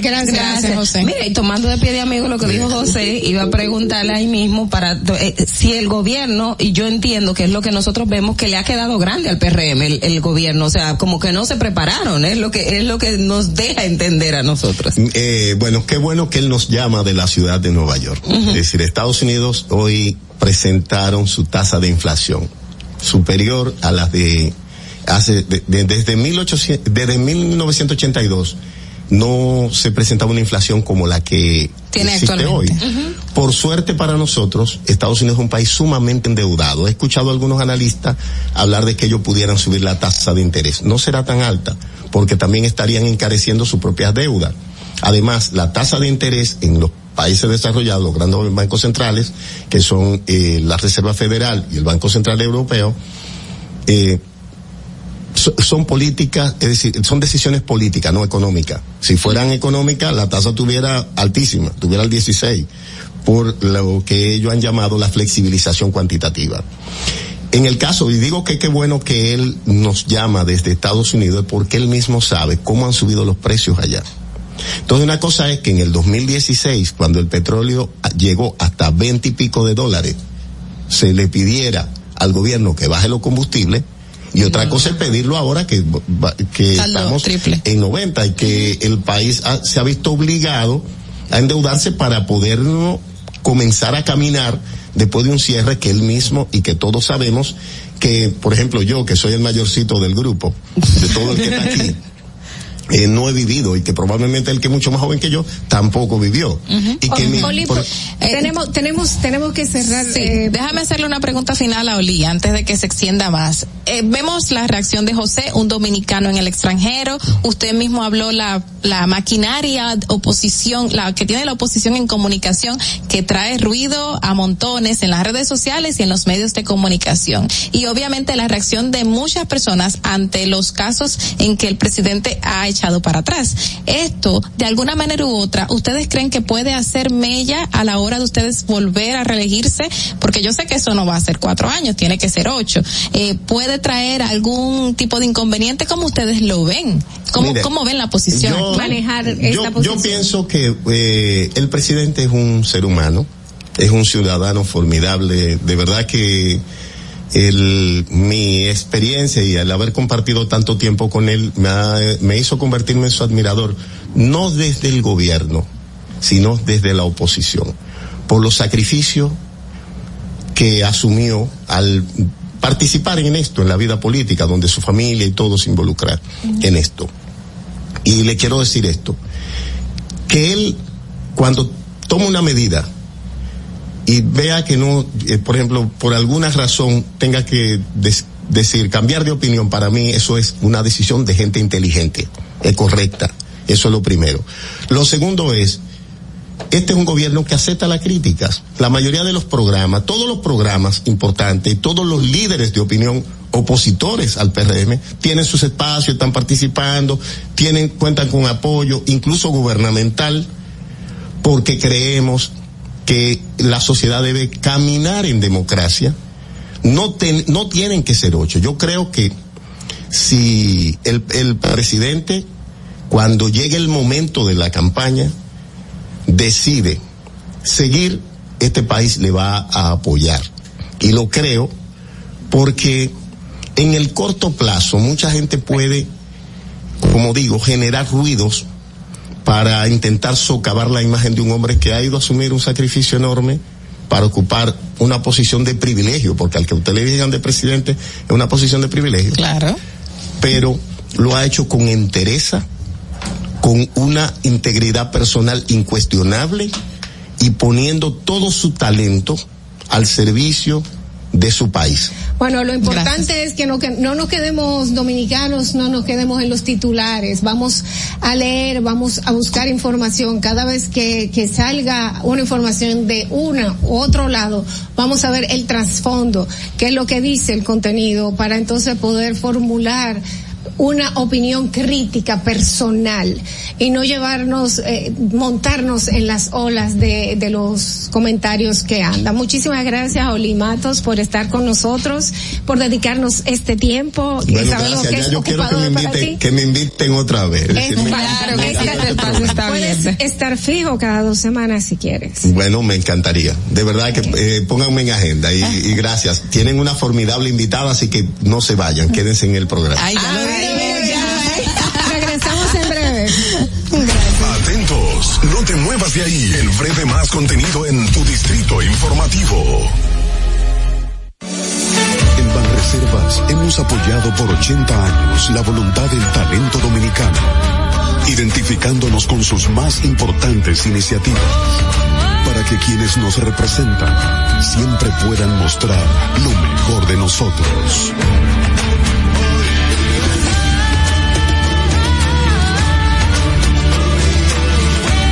Banreservas, 80 años siendo el banco de todos los dominicanos. Síguenos en nuestra cuenta de Instagram para mantenerte informado de todo lo que sucede en el programa. Arroba Distrito Informativo. Ahí mismito donde estás. O tal vez aquí, recostado bajo una pata de coco. O en la arena tomando el sol. O dentro del agua, no muy al fondo. O simplemente caminando por la orilla.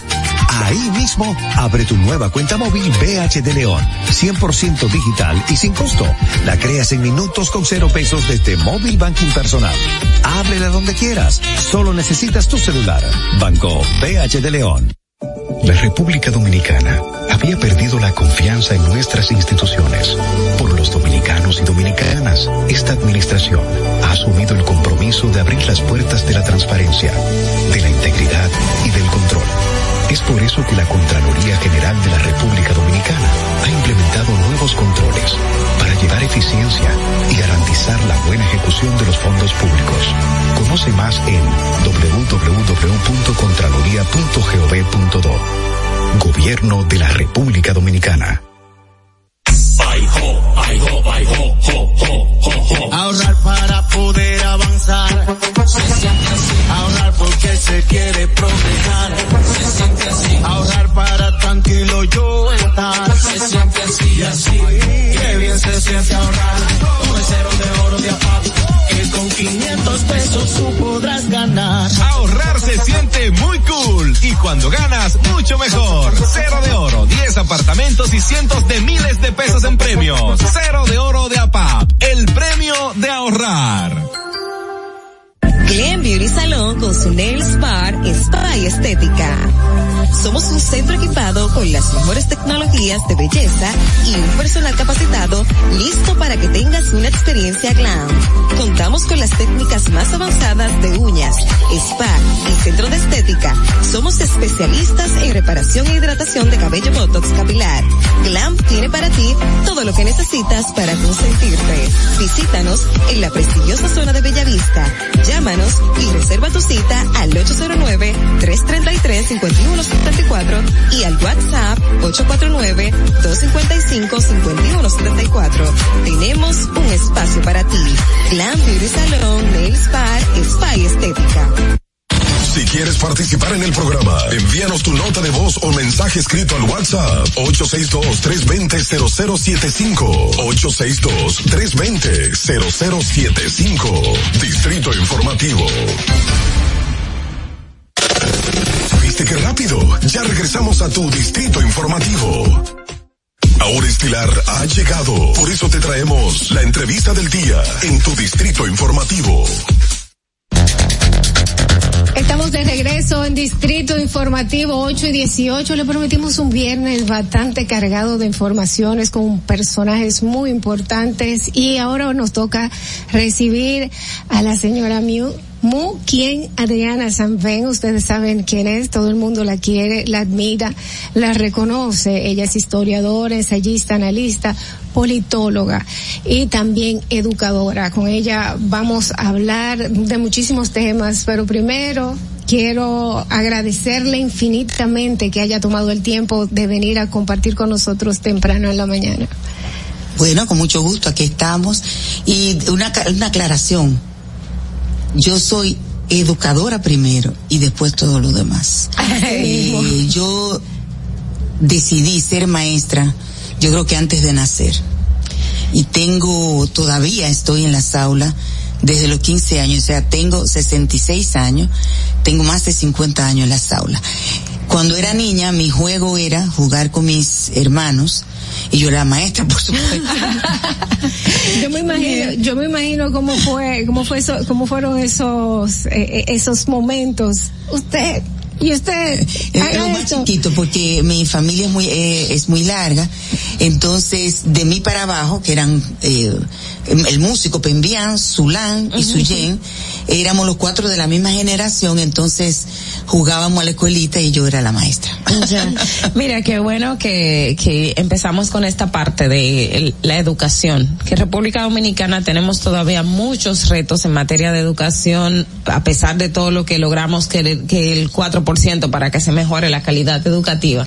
Sin embargo, entendemos que nos faltan muchas cosas por hacer. Tenemos muchos retos y muchas vergüenzas. Muchas Ahí ve- quiero- vergüenzas. ahí quiero ir con Muchas vergüenzas. Yo creo que eh, tú crees que es posible que en el siglo XXI nosotros estemos entre los últimos países de rendimiento.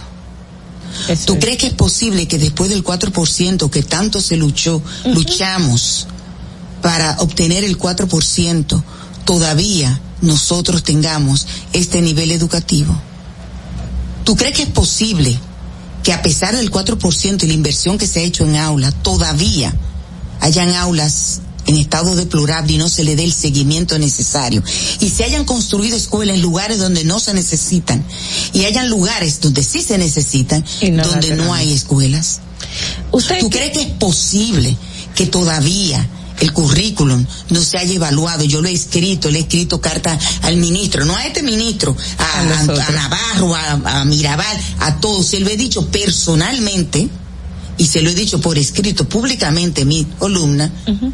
que hay que revisar el tema de las ciencias sociales. Los jóvenes saben sin saber absolutamente nada de historia y mucho menos del tema de identidad. Mira, Eso es una vergüenza. Yo lo planteé, hice un análisis, ahí están las cartas, cartas al señor ministro, donde un análisis del currículum de formación en el área de historia y eso da vergüenza. Tomando supuestamente como premisa uh -huh. que los niños no comprenden y yo le demuestro que mi nieto de cinco años se sabe todos los los dinosaurios, Exacto. los herbívoros, los carnívoros, lo que salieron, lo que no salieron. Y, y yo me, me, equivoco a propósito y él se lo sabe. Entonces, en mi niño no? se puede aprender los dinosaurios, pero no se puede aprender eh, de los taínos. Es una vergüenza. Eso es una vergüenza. La educación dominicana es una vergüenza. Es, punto. Escuchándolo a usted hablar de esto, de hecho se me, a madre no le gusta que yo diga que se me engranuja te la puedo piel. decir algo más. Me pone yo la piel estoy de en formación Ajá. docente desde hace muchos años dirigiendo programas de educación docente. Y tú sabes lo que tuvimos que hacer en un programa, y eso se lo dije a mi querido direct, subdirector del INAFOCAN.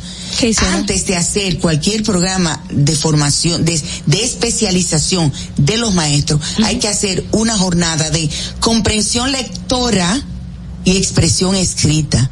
Porque nuestros maestros, los que le enseñan a nuestros niños, tienen unas faltas de ortografía enormes, fatales, vergonzosas. Y esa es la educación dominicana pública fatales. Y, y como les decía tengo la piel de gallina porque eso que usted eh, dice lo eh, eh, ahí va donde está mi punto. Qué nos hace falta si tanto luchamos para que tengamos un 4% y mejorar y tener infraestructura y preparación de docentes que todavía no hayamos logrado esto y teniendo la parte también de la historia. Nosotros yo conozco cientos de jóvenes y Son profesionales que, que, que, que no. Eh, hay que administrar mejor el 4%. Uh -huh. eh, la inversión que se ha hecho en infraestructura debe haber sistema de consecuencias, uh -huh. supervisión de la calidad de las construcciones. Eh, se trató de masificar los concursos, pero le, eh, eh, verificar, audit, auditar las inversiones en infraestructura, esa es una. Uh -huh. La formación docente debe tener seguimiento. No es solamente financiamiento en las universidades de los programas de formación, sino que también de los maestros deben ser evaluados. Uh -huh. Evaluación de la calidad y, de, y, del desempeño con sistema de consecuencias. Se ha hablado mucho de eh, cuando se hacen las evaluaciones, pues se maneja de una forma a donde en realidad no se están evaluando, sino se están poniendo personas que se, están con los mismos intereses de los partidos que estén en el momento en el gobierno. No, no. Mira, el, el, en el caso de la educación, uh -huh. eh, normalmente lo que cambian son las estructuras administrativas, Administrativa. pero no a nivel docente. Porque es tanto que, que es imposible la movilidad. No, en esa parte, te lo digo porque yo estoy metida desde la universidad, sí. estoy metida en formación docente. Hay maestros uh -huh. tienen 30 años, 20 años. No, esa parte es imposible porque si no tú no vas a dejar un liceo sin escuela. Entonces, puede ser que te cambien el director, puede ser que te cambien el, eh, el tipo que, que, ¿cómo se llama? El conserje, eh, pero no el sistema educativo. Como Entonces, tal. ¿cómo se explica que, que los docentes que ya se formaron, que fueron a una universidad? No, aquí hay varias consecuencias. Mira, yo le escribí en un artículo. Uh -huh. Con lo que se hizo, el primer examen de de, de desempeño, uh -huh. el primer examen de ingreso, de ingreso. de ingreso, perdón, no de desempeño, el, y el segundo que se hizo. Nosotros evidenciamos que la mayoría no pasó. Esos maestros que concursaron eran licenciados. Bueno, entonces el, la, el MESI tiene una responsabilidad de evaluar las carreras de educación de las... esas universidades pero ahora se, se, se echó para atrás la normativa 55, eh, no recuerdo el, el, número, que disponía una serie de reglamentos para las universidades en materia de la docencia, de la, para el tema de, de la carrera es, de es educación. Muy complejo, es muy Entonces, complejo, miren. Por un lado, tú tienes maestros supuestamente formados, entre comillas, uh -huh. de universidades. Uh -huh. Si los maestros no tienen buen desempeño, y la gran mayoría que salen de esas universidades se queman en el examen de ingreso, tú tienes que evaluar eh, cómo son esas La carreras de educación. Ponerle el cascabel al gato. Va a durar y va a costar. El 75% de los maestros se educan en la UAS. Sí. Y después en otras universidades. Y yo tengo la experiencia que conozco que los estudiantes que no fueron buenos alumnos terminaron estudiando educación y son los que están formando a los a mis a, a- a- a las futuras generaciones. Ese, ese es un primero, el sistema de formación.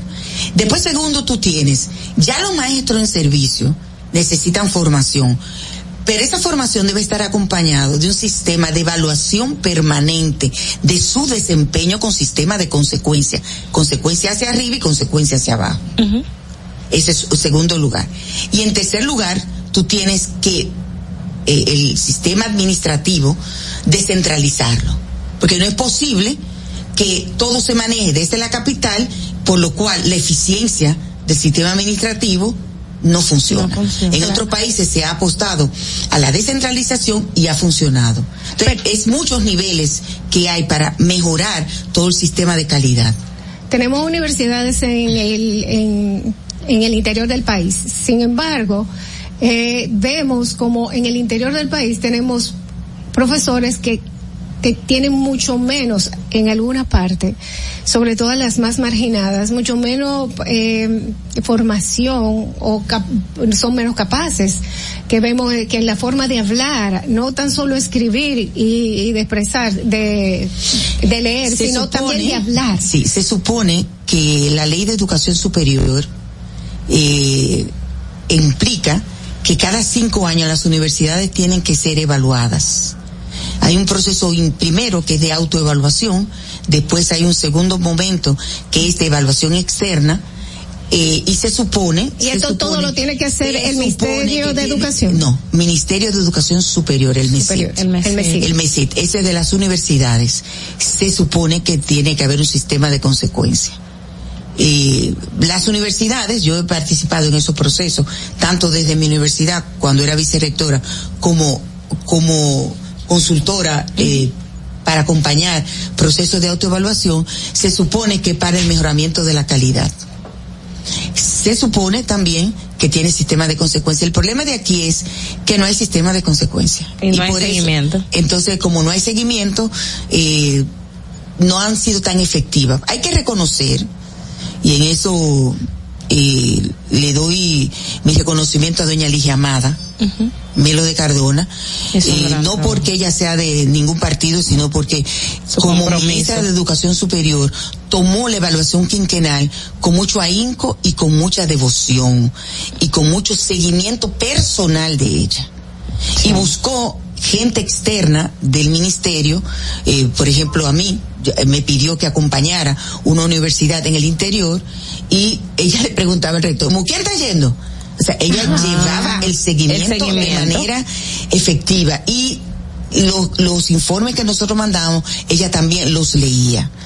O sea, ojalá que se siguiera eso, porque eso es, eso es un mecanismo que está en la ley y que implica necesariamente el mejoramiento de la calidad en la educación superior. Aquí hay que hacer un, no tanto una inversión, sino un sistema de seguimiento con consecuencia, tanto en, el, en la educación superior como en la educación eh, primaria y secundaria.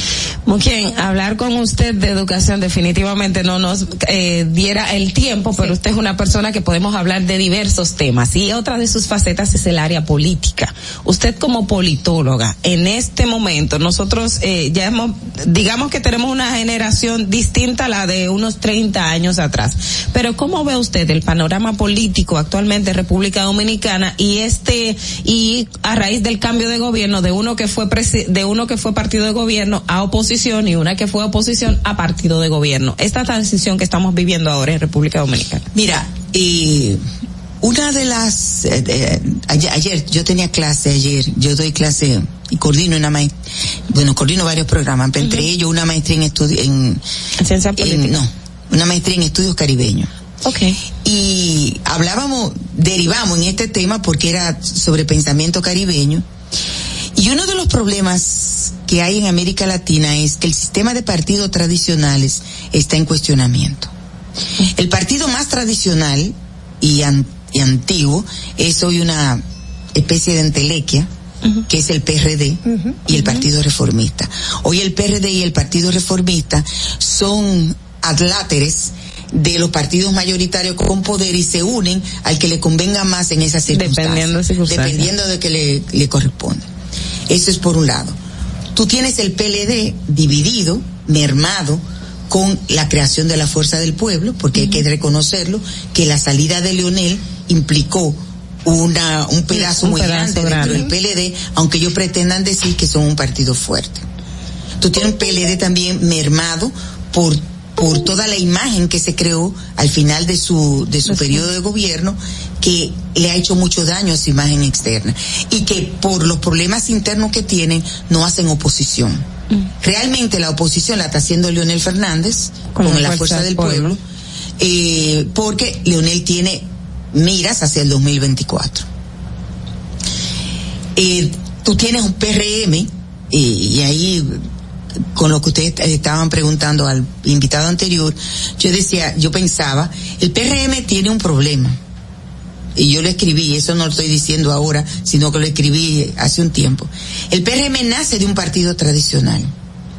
Y mi querido amigo Miguel Seara, que somos amigos de infancia de Santiago, me, se, me, me contestó, me llamó por teléfono cuando salió el artículo y me decía, eso no es verdad. Yo decía, el PRM nace de las entrañas de un partido tradicional y sus principales líderes vienen de ese partido tradicional con esas Con prácticas esas políticas. prácticas pol- políticas.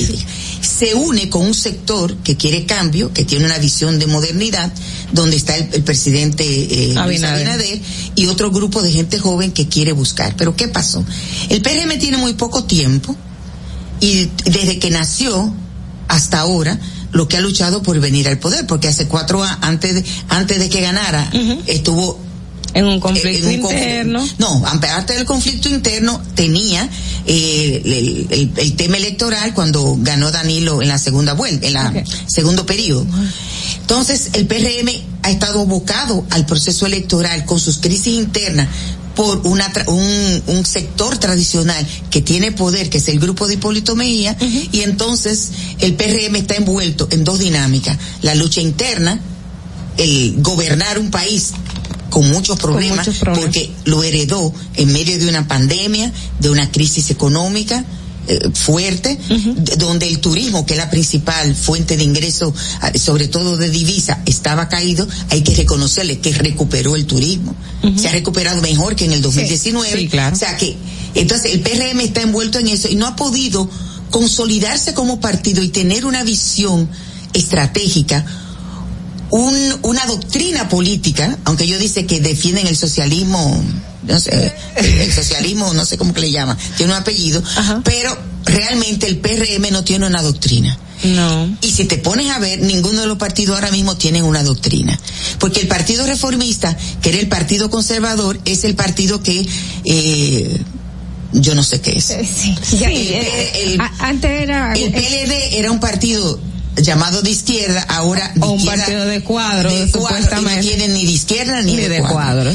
O sea, realmente hay una crisis de los partidos políticos y por eso el PRM en esta circunstancia le conviene que los partidos estén débiles porque no tienen una oposición fuerte. Okay. O sea, ¿usted cree que con toda esta avalancha de un presidente o unas políticas en el tema de que una reacción luego de que la población rechace algo o la crítica que diciendo que no saben gobernar, toda la presión que tiene, ¿usted entiende que está bien posicionado todavía el, el PRM en comparación, en, eh, comparándolo con los otros? Bueno, las encuestas internacionales, eh, y eso ha salido recientemente, Luis Abinader sigue entre los presidentes de América Latina con mayor eh, Valoración. valoración. Eh, Esa es una. Dos, eh, con respecto, por ejemplo, a la crítica que se ha hecho de que eh, él, él dice una cosa y echa para atrás. Mira, el gobierno, y eso pasa en, la- en el sector público, eh, es muy reactivo. Bastante. Eh, es muy reactivo y aunque tiene un programa de gobierno, ha tenido que enfrentarse a una serie de situaciones que heredó. Tenido eh, decisiones que para mí no fueron ponderadas, pero cuando han visto la reacción, él tiene la virtud de, que de, de- de echar para atrás. Y eso yo no lo veo mal. Eso es bueno en un político, no, Sí, no no lo veo mal, eso es correcto. Vamos a recibir esta llamada. Buenas. Buenos días, sí, una insistente llamada porque no, no quería, no me perdono no haberme podido comunicar. Gracias a Dios que me comuniqué. Eh, un gusto de, de saludarla. Usted sabe lo, lo amada que usted es en la UAS, ¿verdad? ¿Verdad que Muy sí? Ay, a mí que me lo dice. Sí, sí. Eh, pues, pero quiero que sepa eso, pero no es por eso que estoy llamando. Eh, una de las fallas del 4% yo me encuentro que fue no haber elabo- elaborado un anteproyecto y que se le detallara al presidente qué se iba a hacer con ese dinero. Me consta en algo porque he solicitado servicio en el ministerio y deficiencia como desde, bueno, ¿qué más? Ni parece que ese 4% ha pasado eh, por, por el ministerio. Y otra cosa, querida profesora, eh, siento, me da, me da como mucha, no sé, a veces rabia, no sé qué. Eh, yo pienso que el Instituto Duartiano debe propiciar, dar a conocer mucho más todo el sacrificio que Duarte hizo para que la población, como está empoderada en muchos aspectos, se siga empoderando, sabiendo que, que Duarte donó, dejó su familia pobre por la causa del país. Y que entonces eh, parece que muchos eh, eh, incumbentes del Estado van a buscar esos intereses que Duarte no reclamó nunca, porque él lo dio por amor. Entonces no debe ser así. Al contrario, el Estado debe irse a aportar, no a buscar lo que usted no ha sembrado ahí. Mucho gusto y buen día. Gracias, cariño. Gracias por decir que yo soy amada. Yo lo que soy objetiva. Yo soy maestra y yo creo que yo lo que estoy haciendo es un llamado a las universidades que tienen la mayor cantidad de población formando educadores que se autoevalúen y que mejoren la calidad de sus docentes y de sus estudiantes, porque el resultado está ahí, tangible.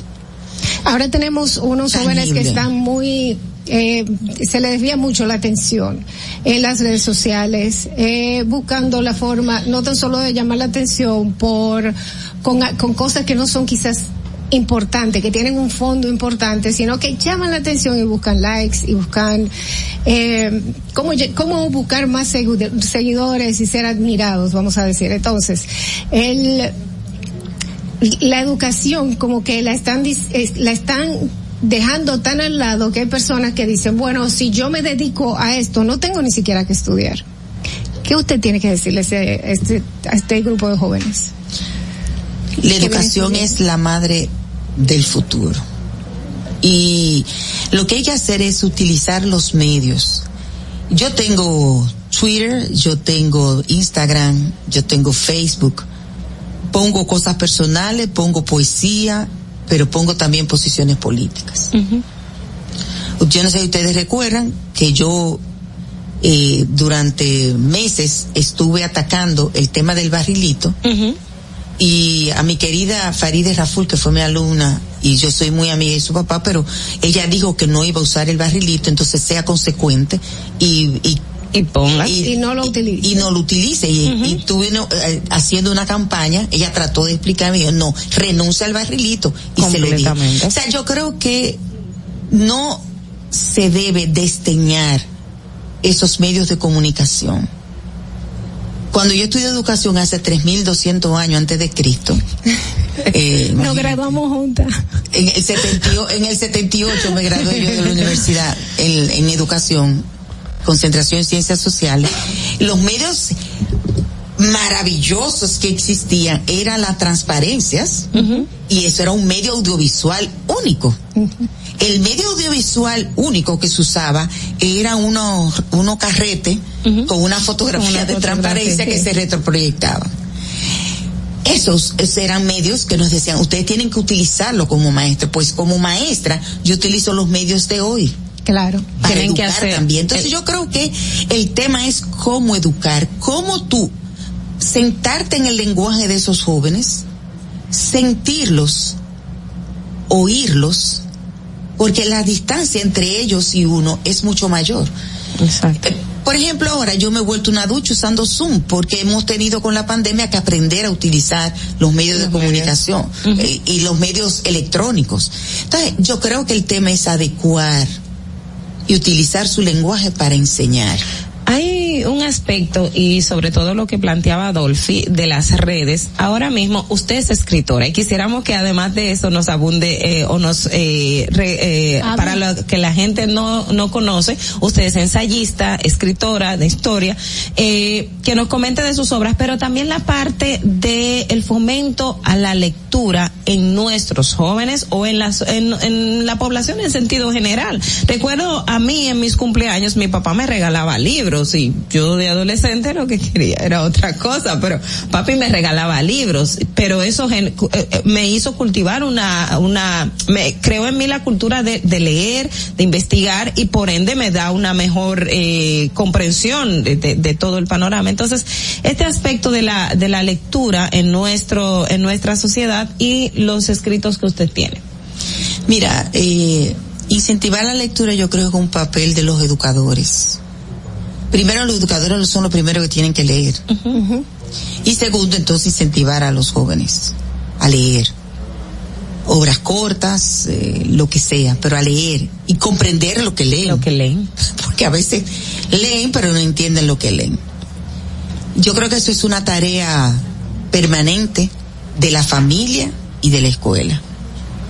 La lectura. Eh, eso es así. Y con respecto a mis obras, ¿qué tú quieres que te diga? Bueno, que nos comente un poco de la, el- cuál ha sido para usted, eh, ya por la vasta experiencia, esa que, que nos pudiese decir, mira, esta me, me, me, me marcó en, en cierto modo, o, o yo la escribí con, con más, todo se escribe con mucha pasión, pero algo, eh, el, el que usted le dedicó, más importante No, para mí.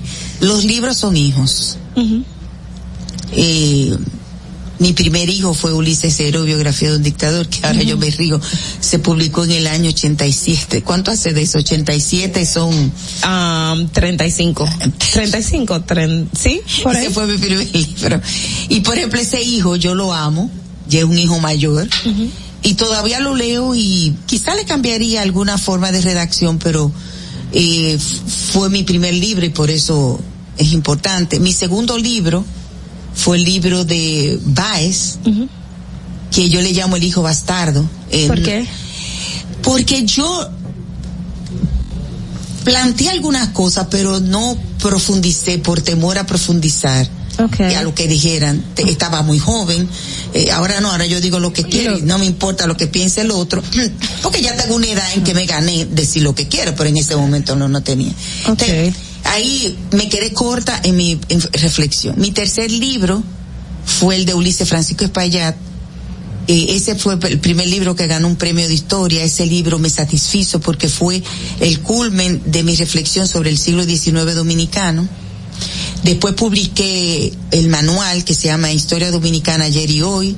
Ese libro ganó el premio de didáctica y me satisfizo porque yo cada lección lo iba la iba ejecutando, con mis estudiantes, con mis estudiantes. Entonces lo ponía a leer en la lección, evaluaba con ellos y traté de ser crítica en el sentido de poner varias visiones que, ne- que el que leyera tuviera como diferentes opiniones. Después publiqué la historia de las relaciones exteriores, fueron cinco tomos. Cinco bien. tomos de ladrillo de mil páginas algunos. Eh, ese libro me gustaría que se volviera a publicar, lo publicó la, en las relaciones exteriores. Sí lo he pedido a los ministros, pero no han hecho caso.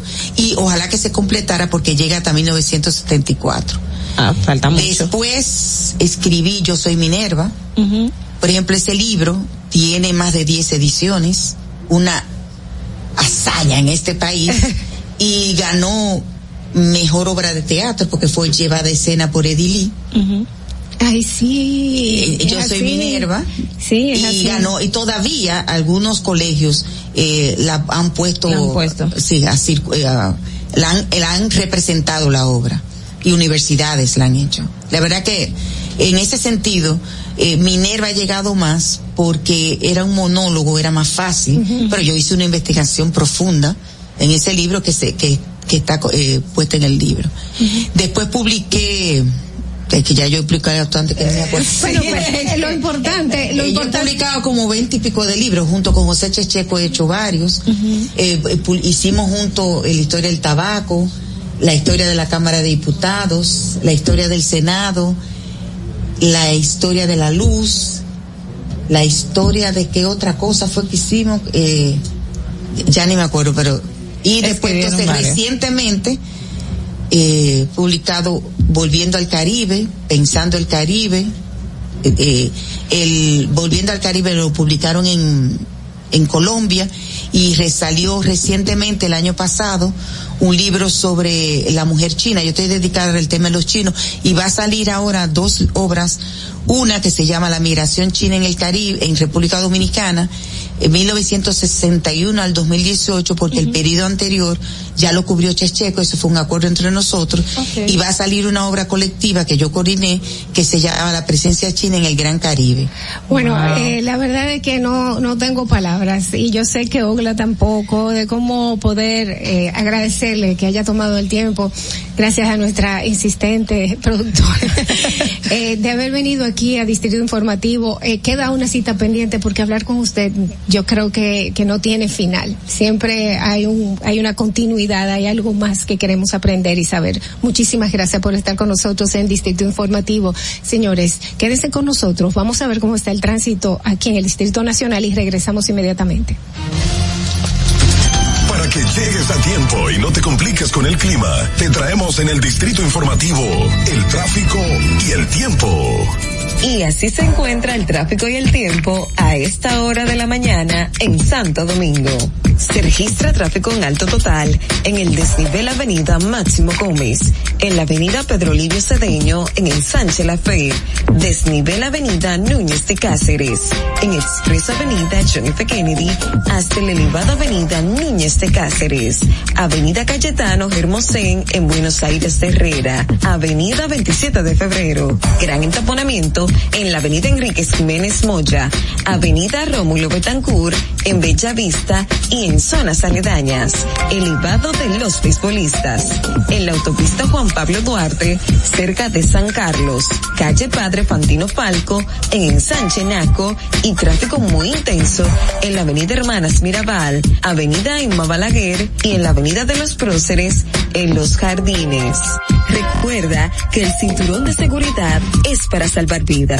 Por tu seguridad y los tuyos, amárrate la vida. Para el estado del tiempo en el Gran Santo Domingo, se encuentra mayormente soleado con una temperatura de 22 grados y una máxima de 32 grados.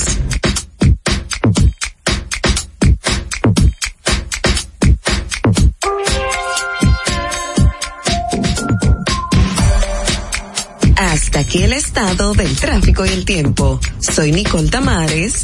Sigan en sintonía con Distrito Informativo. Atentos, no te muevas de ahí. El breve más contenido en tu Distrito Informativo. Ay, jo, ay, jo, ay, jo, jo, jo, jo, jo. Ahorrar para poder avanzar. Se siente así. Ahorrar porque se quiere progresar. Se siente así. Ahorrar para tranquilo yo estar. Se siente así así. Qué bien se siente ahorrar. Como el cero de oro de APAP. Que con 500 pesos tú podrás ganar. Ahorrar se siente muy cool y cuando ganas, mucho mejor. Cero de oro, 10 apartamentos y cientos de miles de pesos en premios. Cero de oro de APAP, el premio de ahorrar. Estamos en YouTube. Disfruta de nuestro contenido. Suscríbete, dale like y comenta. Distrito Informativo. Ya no tienes que ir a la Contraloría General de la República para obtener una certificación de cargos. Ahora el servicio es digital. Sigue estos sencillos pasos. Ingresa a www.contraloría.gov.do. Selecciona el servicio de certificaciones de cargos en el menú superior. Completa las informaciones. Adjunta tu cédula y constancia de trabajo. Envía tu solicitud y revisa tu correo electrónico.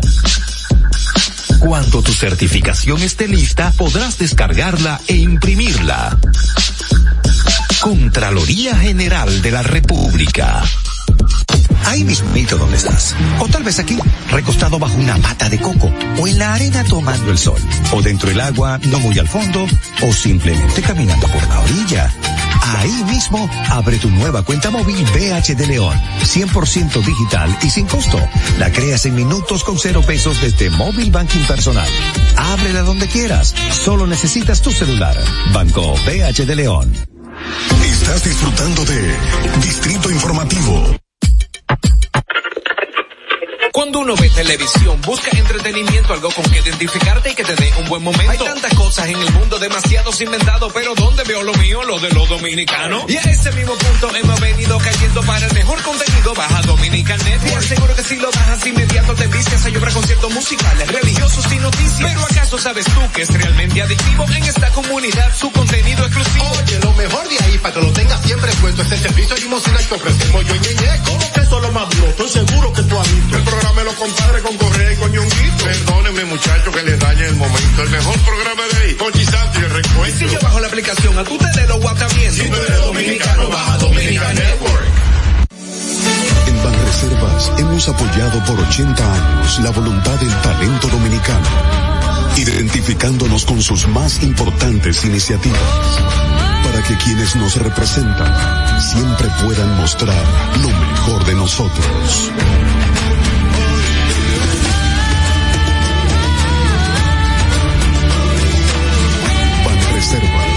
80 años siendo el banco de todos los dominicanos. ¿Viste qué rápido? Ya regresamos a tu Distrito Informativo. De regreso en Distrito Informativo por la Roca 91.7, casi llegando a las 9 de la mañana. Eh, hoy le hemos tenido un programa que simplemente lo sacamos de, lo que de lo que hacemos Con- normalmente, diariamente. diariamente, señores. Pero es que tuvimos muchos invitados y eso que faltó uno. Y, y eso que faltó uno, exactamente, y hablar como quien definitivamente el, el tiempo no, no nos alcanza porque es mucho, es mucho y, y yo creo que en nuestro país debemos incentivar para que tengamos más profesionales de su calidad, para mejorar la, la condición de nuestra educación, pero también de la sociedad en sentido general. Eh, tenemos que crear jóvenes pensantes, pero que piensen, no por lo que yo le diga que piensen, sino que piensen por sí mismos, que creen su forma de pensar, su concepto y lo puedan expresar y que sea respetado porque es su forma de pensar. Pero para esto tienen que leer un poco más, dejar de leer titulares, de ver simplemente lo que dice arriba y no llevarse todo el contexto de lo escrito, porque así simplemente nos quedamos en la superficie y no llegamos dentro del conocimiento. Y señores, el saber no ocupa espacio. Exactamente, y como el saber no ocupa espacio, aquí vimos una información que está en el periódico El Caribe, que lo vemos a diario, pero la gente se lo olvidó, entiende que ya no tenemos pandemia. Señores, todavía estamos con COVID y la gente está dejando de usar las mascarillas. Tuvimos el repunte entre finales de año e inicio de, de, de año y la gente se estaba tomando otra vez las medidas, pero estamos otra vez relajándonos y es importante seguir usando las mascarillas como método de prevención del COVID. Hasta que salgamos de esto, estamos viendo que estamos en la recta final. Así que vamos, vamos a, a tomar esta última, vamos a decir, eh, medida para simplemente protegernos. Señores, vamos a dejarlo por el día de hoy. Desearles un feliz fin de semana. Gocen mucho y sobre todo bailen mucho, ¿verdad? Así mismo. Bueno, Ogla. Hasta, hasta el lunes, señores. Hasta el lunes, señores. El lunes una nueva cita a las nueve de la mañana con Distrito Informativo. Vamos a dejarla con esta cancioncita para que se alegre. Bailar contigo de Monsieur Periné. Bailar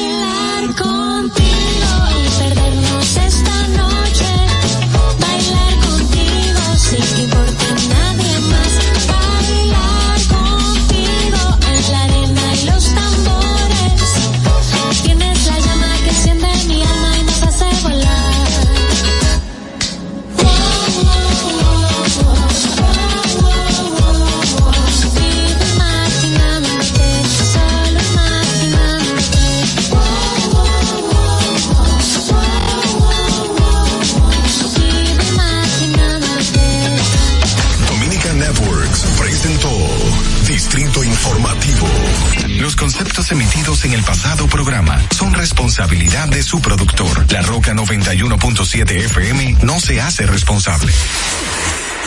Desde Santo Domingo, you're listening to 91.7 La Roca. Amiga, ¿y qué tú le vas a regalar a Luis?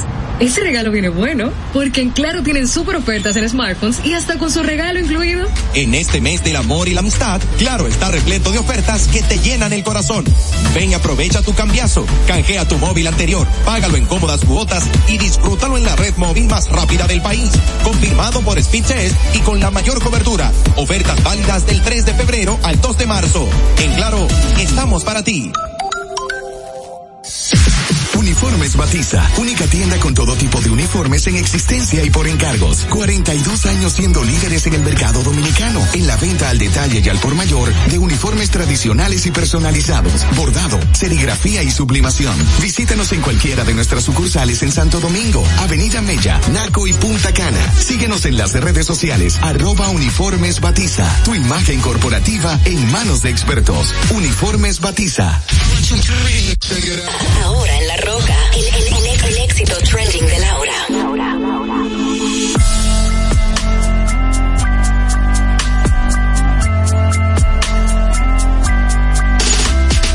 boy back home in Michigan, and it tastes like Jack when I'm kissing him. So I told him that I never really liked his friends. Now he's gone and he's calling me a bitch again. There's a guy that lives in a garden state, and he told me that we make it till we graduate. So I told him that the music will be worth the wait, but he wants me in the kitchen when it's dinner plate. I believe,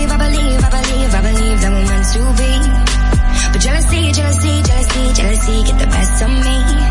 Look, I don't mean to frustrate, but I always make the same mistakes, yeah. Always make the same mistakes, cause